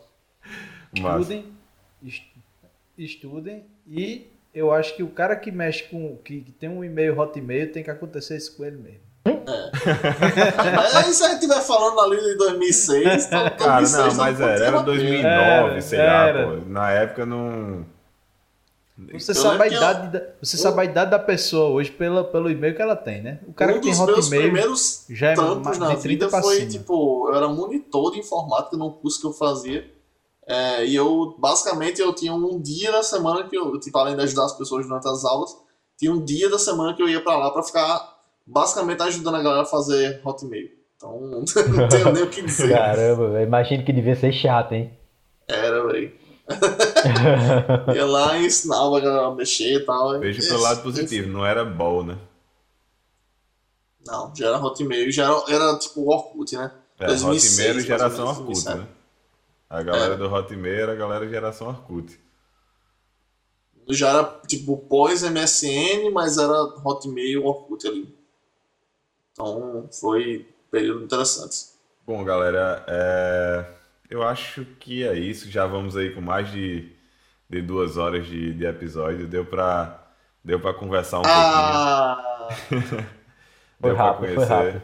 É, passou é como eu tava dizendo antes, antes de começar, o Thiago tava, não, pô, duas horas, caramba, dá tempo demais. Meu irmão passa muito rápido, velho. Quando a gente começa a conversar aqui, É é, é muito, muito, muito rápido. Bom, eu queria mais uma vez agradecer Tiago é, pela participação dele. Eu sei que é difícil para ele, já é é duas horas da tarde aí, até horário de expediente para ele. Ele teve que fazer uma negociação aí com a empresa para poder para poder estar aqui com a gente hoje. Queria agradecer bastante. é, Acho que deu para ficar bem claro que Pô, pra mim, Thiago é um dos caras que eu estudei com ele, mas, meu irmão, o Thiago era um cara fora da curva durante, durante nosso curso e tal. E eu nunca, nunca vou deixar de, de falar isso. Pra mim, é um dos caras mais fodas que, que eu já trabalhei, principalmente pela determinação dele. Vocês deu pra ver aí que, tipo assim, é um cara que no que ele entra, ele cai de cabeça e o bicho é bom. Como vocês falaram, ele passou na crossover, né? E, meu irmão, o bicho, o bicho é literalmente muito foda e, pô, muito bom bater esse papo aqui com, com ele. Cara, obrigado mesmo aí pela participação. É, muito obrigado também ao pessoal do chat aí que, que participou. É, eu vi que hoje eu acho que se a gente não bater o recorde de, de participação, eu acho que está bem perto. A gente ficou com um número alto aí na média. Vou, em breve a gente vai saber os números reais aí da, da live, mas, mas foi bem legal. Muito obrigado a todo mundo aí que assistiu também, que, que acompanhou aqui com a gente nosso bate-papo. É, Eu, eu queria agradecer também ao Thiago pela participação. Não conhecia, mas é, é sempre, um, é sempre bom prazer, é sempre bom conhecer pessoas é, interessantes assim como ele. É, e desejo muito sucesso aí, que ele fique rico, que ele compre um Porsche, é, apareça por aqui para gente tomar uma. É, e já vou, só dessa conversa aqui, já vou mudando todas as minhas senhas aqui, que eu, né, nunca se sabe o que pode acontecer. Joãozinho, rapaz. É Joãozinho. É, Joãozinho. é porque vai que Joãozinho tá Vai, aí. vai que ele ouvindo, tá no né? chat. é, Vai que o ele Joãozinho tá tá aí, né? assistindo a live, né? Vai que ele tá na Twitch aí, né? Vai que tá na Twitch. Mas é isso, mais uma vez também obrigado ao pessoal da Twitch que, que participou, o pessoal da família de Thiago. Desculpa aí mais uma vez, tá? É, é, o objetivo aqui do podcast é esse mesmo, são os três imbecis aqui conversando com, com gente que entende das coisas. Aí, às vezes, né? Rola uns absurdos aí, mas estamos aqui para isso. É, e o pessoal que sempre está aqui com a gente, é, voltem sempre. Dezembro promete aí, dezembro vai ser um mês interessante. A gente tem muita coisa, muita novidade legal. Tô por baixo aqui que eu tô vendo o jogo, mas é, tem muita coisa legal para acontecer aí. E é isso. Valeu. Também vou deixando aqui o agradecimento. Valeu mesmo, cara. Muito obrigado. Eu não sabia desse, dessa partezinha aí que tava na hora do expediente. Eu não me liguei nisso. E pra gente aqui é uma honra, assim, muito obrigado mesmo. E serve aí também até de mo- motivacional aí pra galera. Vai ser um episódio Hoje, de hoje foi um motivação. episódio motivacional, viu? Seja perseverante, vá atrás. E, e tem uma coisa que a galera faz também, que eu também, todo mundo eh, faz, é que você bate, bate a cara no muro e, e sai desanimado e, e- e muitas vezes desiste. Às vezes É você tá certo, às vezes você tá certo de desistir. É, porque desistir, bicho, é um negócio muito bom, velho. Mas, Acho que ma- se, se você puder, se você. Assim, se puder desistir de alguma coisa hoje, desista, velho. Que é uma satisfação muito grande você desistir. ma- do mas se você quiser, que você tiver a- a- querendo alguma coisa maior pra sua vida, então, cara, vá atrás e não ligue pra, pra cair uma, duas, três vezes. Vá-se embora, faça o que você acha interessante e como falava é, Raul Seixas, né? Faz o que. Como é? Faz, Faz o que quiseres, isso é o todo, é o todo da lei. É isso Pois é, aí, tudo Aleister Crowley. é, é, isso aí é, não, é, não é bem Raul Seixas, não. É, É Aleister Crowley. Citando uma filosofia da época lá do. Da, não sei de quem era, mas enfim.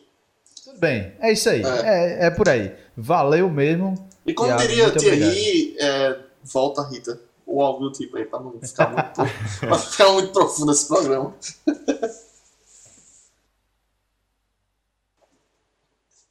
Pode falar, Thiago. Então, galera, para finalizar, gostaria de dizer que é uma satisfação imensa estar fazendo parte aqui do podcast. É, como eu tinha dito já no começo, é, as pessoas que estão vindo aqui estão tá, trazendo um altíssimo nível. É, o trabalho de vocês está muito bacana, vocês estão realmente representando legal aí é, nosso estado e até mesmo o Brasil. E assim, obrigado Ramon também pela, pelo que você falou aí, é uma satisfação imensa. É, você sabe que eu também considero você como um altíssimo profissional. É, muitas das coisas que, que eu sei hoje eu aprendi através de você. E assim, ainda tenho um sonho de um dia trabalhar junto com você, é, sabendo sua capacidade técnica e também não capa sua, cap- sua capacidade técnica, mas é, a pessoa que você é. É, Então, assim, é isso que eu tenho a dizer. Eu queria agradecer também aos ouvintes, é, minha família que está fazendo parte, meus amigos. E é isso aí. A todos vocês, obrigado pelo espaço. E é só o começo. É isso que eu tenho a dizer. É só o começo. E vamos continuar aí na Olha aí. batalha. Boa, é isso aí. Eu acho que fechou com chave de ouro aí nosso, nosso bate-papo. É, antes da gente se despedir e de fato encerrar nossas atividades, eu queria mais uma vez lembrar quem estiver assistindo aí e ainda não segue o nosso canal, se você gostou do conteúdo, achou interessante, puder seguir nossa página da Twitch, você vai ser notificado toda vez que a gente estiver em live. Toda terça-feira a gente está aqui com, com um novo convidado, trazendo é, experiências diferentes e, e cada vez coisas mais novas. Eu acho que a gente está crescendo muito com esse, com esse podcast, com essas conversas que a gente está tendo, conhecendo pessoas diferentes. E a ideia é compartilhar isso com, todo, com todos vocês que estiverem aqui assistindo. É, então, todas as terças-feiras a gente está aqui na Twitch, às sete e meia aí no horário do Brasil. É, o episódio da terça a gente lança todas as quintas-feiras no YouTube. Então eu tenho a quarta-feira aí de, de, para a gente poder dar uma editada, dar uma organizada no, no nosso conteúdo. Na quinta-feira está no YouTube e na sexta-feira a gente disponibiliza em todas as plataformas de áudio. Então se você gosta de trabalhar na sexta-feira escutando um podcast, eu, eu, ia dizer um bom podcast, mas eu lembrei que todas as vezes que eu digo um bom podcast, lá Munier faz uma ressalva. Então vamos dizer um podcast, né? É... Ou então trabalhar na sexta-feira, né? Escutando um podcast. Então vamos. é, todas as sextas-feiras a gente coloca nas plataformas de áudio, então seja lá Spotify, Deezer, Google Podcast, o que for que você usa para escutar seu podcast. É, nós estaremos lá. Se não tiver, entre em contato com a gente que a gente vai, vai colocar lá na plataforma que você, que você escuta. É, se você estiver vendo no YouTube, é, puder deixar como, como é Aquiles, arromba o dedo no like. Arromba esse like aí com o dedo, es- estoura tudo aí, o dedo e o like de uma vez. E, e- Ou o dislike Ei, também, irmão. porque o dislike também dá, dá engajamento aí. Vamos embora. Por favor, nos siga e, e dá uma olhada lá, porque agora eu notei que as muita gente entrou, mas pouca gente se inscreveu. Vamos lá, galera. Entra lá, tá o link aí no, no chat. Só clicar, dá aquele, é, aquela inscriçãozinha. Acho que tem muita gente que não embora. tinha conta na Twitch também. Então é isso. Pode ser, é, deve ser isso. Pode ser, pode ser. Tá aí. Mas e tamo juntos. deixar um lembrete aqui também. Próxima terça nós estaremos aqui com a Larissa, que é como aqueles, a gente falou lá no início, né?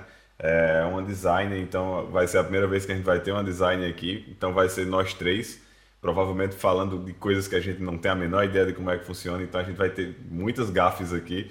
Vai ser um episódio legal. É, então aguardamos vocês lá na 1 a 1. bom, Aguardamos vocês lá na, na, na próxima terça. E é isso, pessoal. Bom fim de dia. E Ah, lembre-se sempre de aprendam a falar mandarim para vocês poderem saber como é que faz para ter uma fazenda de Bitcoin. é isso É, aí, não, mas é que eu lembrei. Bitcoin, será que ainda vai ter o Take 3? Talvez. E, Por enquanto eu aí, tô quem fora, sa- mas ninguém sabe. Quem sabe aí daqui a pouco o Thiago volta com. Antes de terminar, tu fala mandarim, bicho? Não, falo não. Ainda não. Ainda não. Aposto que tu não aprende. Pronto. Ih, soltei essa precisar- mentira. É, Soltei talvez. Se eu mentinha precisar. Agora, se eu não precisar, realmente eu não aprendo, não. Bicho, olha, eventualmente todo mundo vai precisar falar mandarim. Isso é questão de tempo. Mas já soltei a sementinha aqui, tá, pessoal? Bom, é isso, pessoal. Valeu, muito obrigado a participação de todos e até mais.